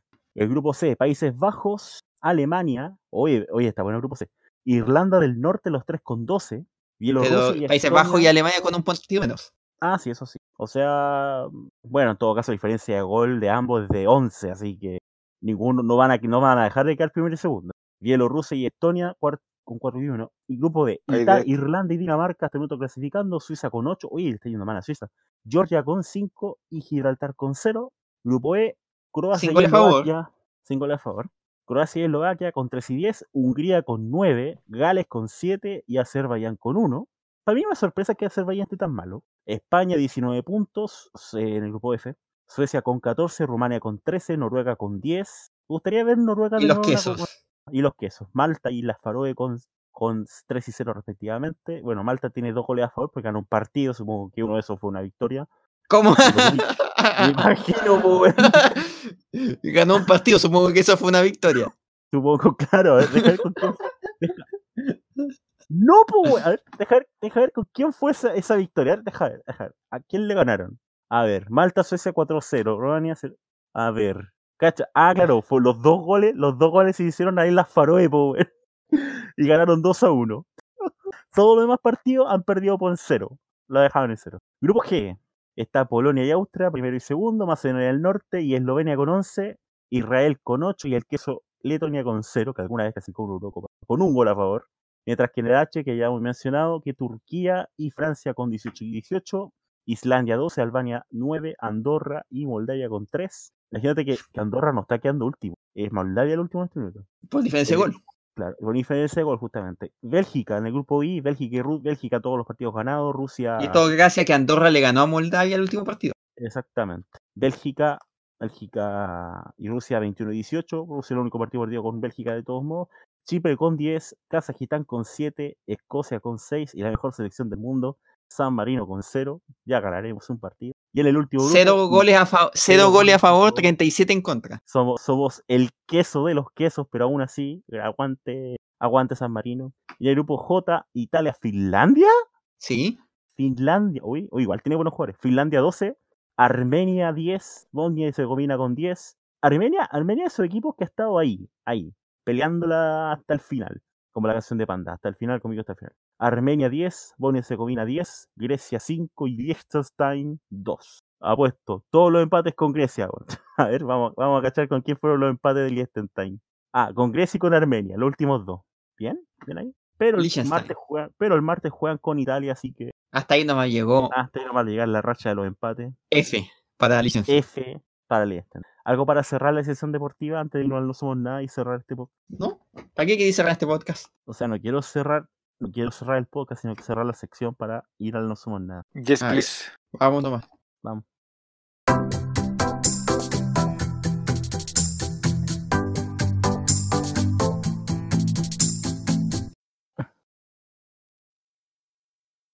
Por fin, la última sección del programa. Y no somos nada. No somos nada, así que mudo, por favor. ¿Quieres ser algo o simplemente no eres nada? Simplemente no soy nada, ¿Por qué? pero por este momento tengo que rellenar porque tenía la noticia abierta, salí y la weá está... Ya, voy a leer la noticia yo entonces mejor mientras tanto en. No, no, no, no, no, Doc, no me cague, no me cague. Ya, bueno. Lo estoy abriendo aquí, lo estoy abriendo aquí, lo estoy abriendo aquí. Aquí está, aquí está, aquí está, aquí está, aquí está. Ya, ya mierda. ¿Ya? Ya, ya, me está cargando de nuevo. Ahora está. Puta, Mujer, ya, está de po. novia, mujer está de novia hace cinco años con un avión. ¿Ah? Mujer está de novia hace cinco años con un avión. ¿Con un avión? ¿Con un avión? Con un avión.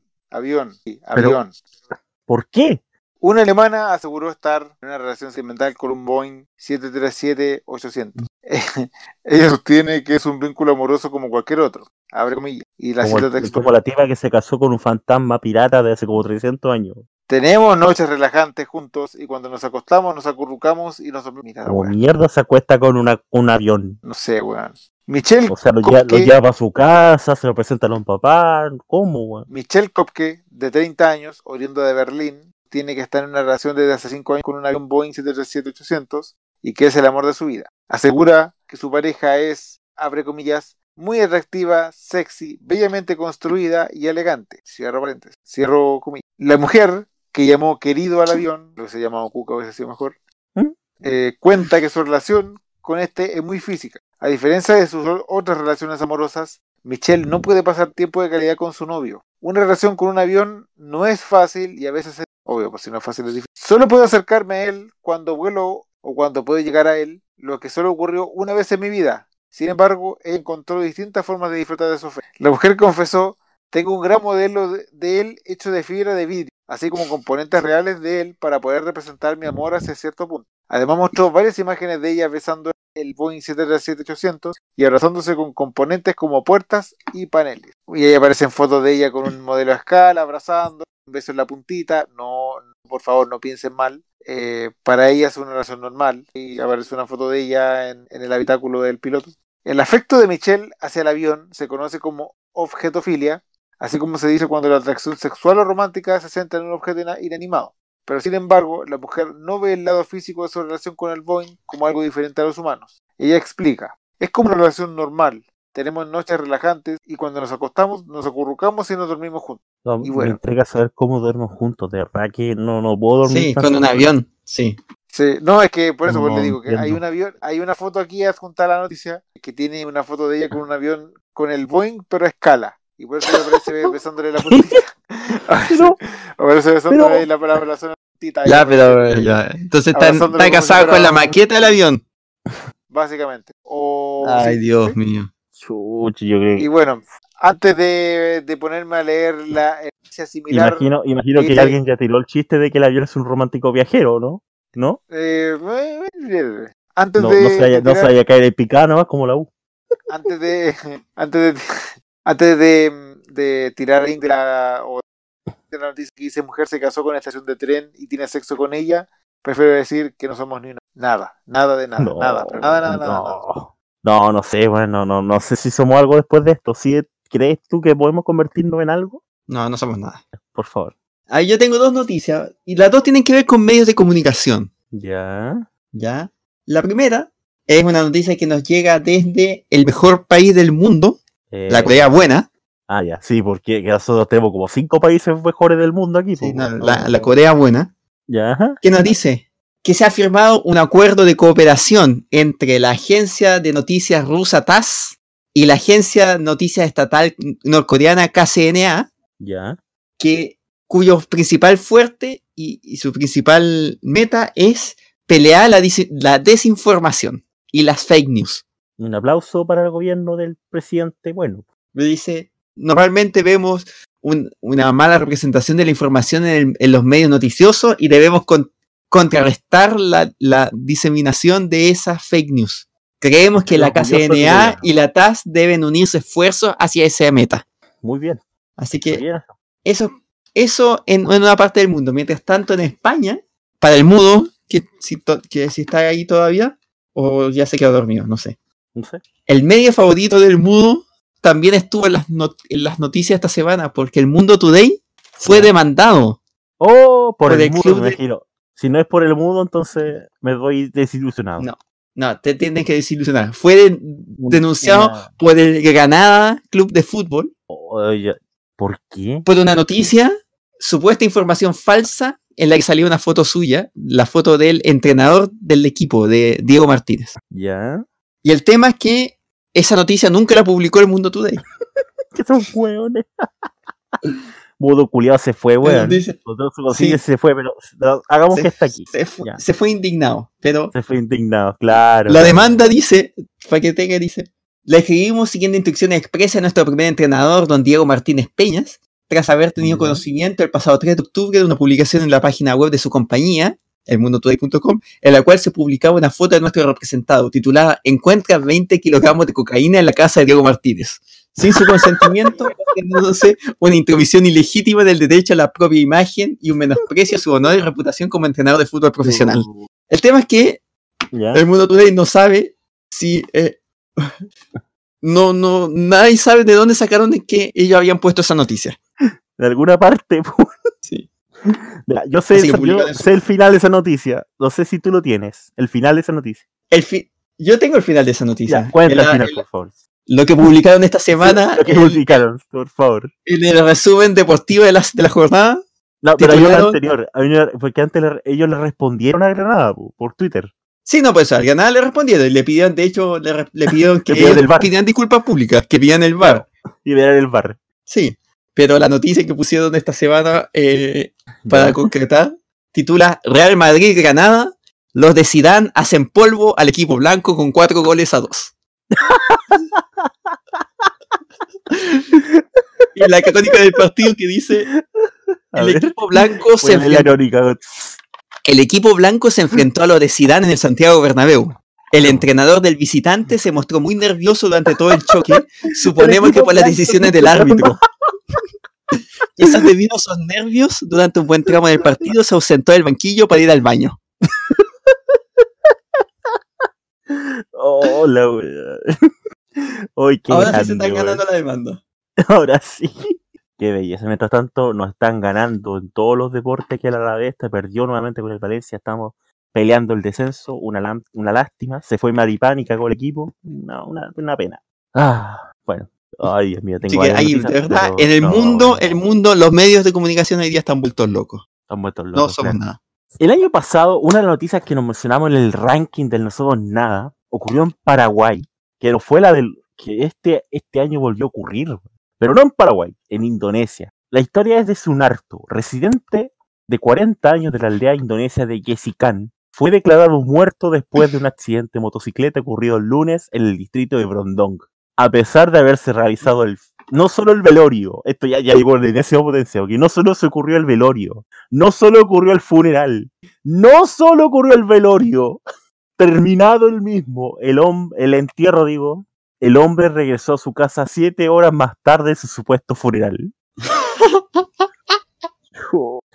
Después del susto inicial comenzaron las preguntas para tratar de entender cómo era posible que Sunarto estuviera con vida. El jefe de la policía local comentó que el hombre fallecido en el accidente no llevaba la documentación y debido a las graves heridas no pudo ser identificado por los familiares. Al estar la motocicleta registrada a nombre de Sunarto, procedieron a identificarlo como la víctima. El hombre acudió a su casa luego de enterarse que su motocicleta estuvo envuelta en un accidente mortal, explicaron los medios locales. Según la explicación de Sunarto, él estaba endeudado con el fallecido llamado Guarli, Guarim, Guarum, no sé, Guarim, y como garantía de pago le entregó la motocicleta hace tres meses. Al resolverse la situación, la familia de Guarín no se molestó por el error y decidieron conservar la tumba únicamente cambiando el nombre indicado en la lápida. bueno, al menos se lo tomaron con humor.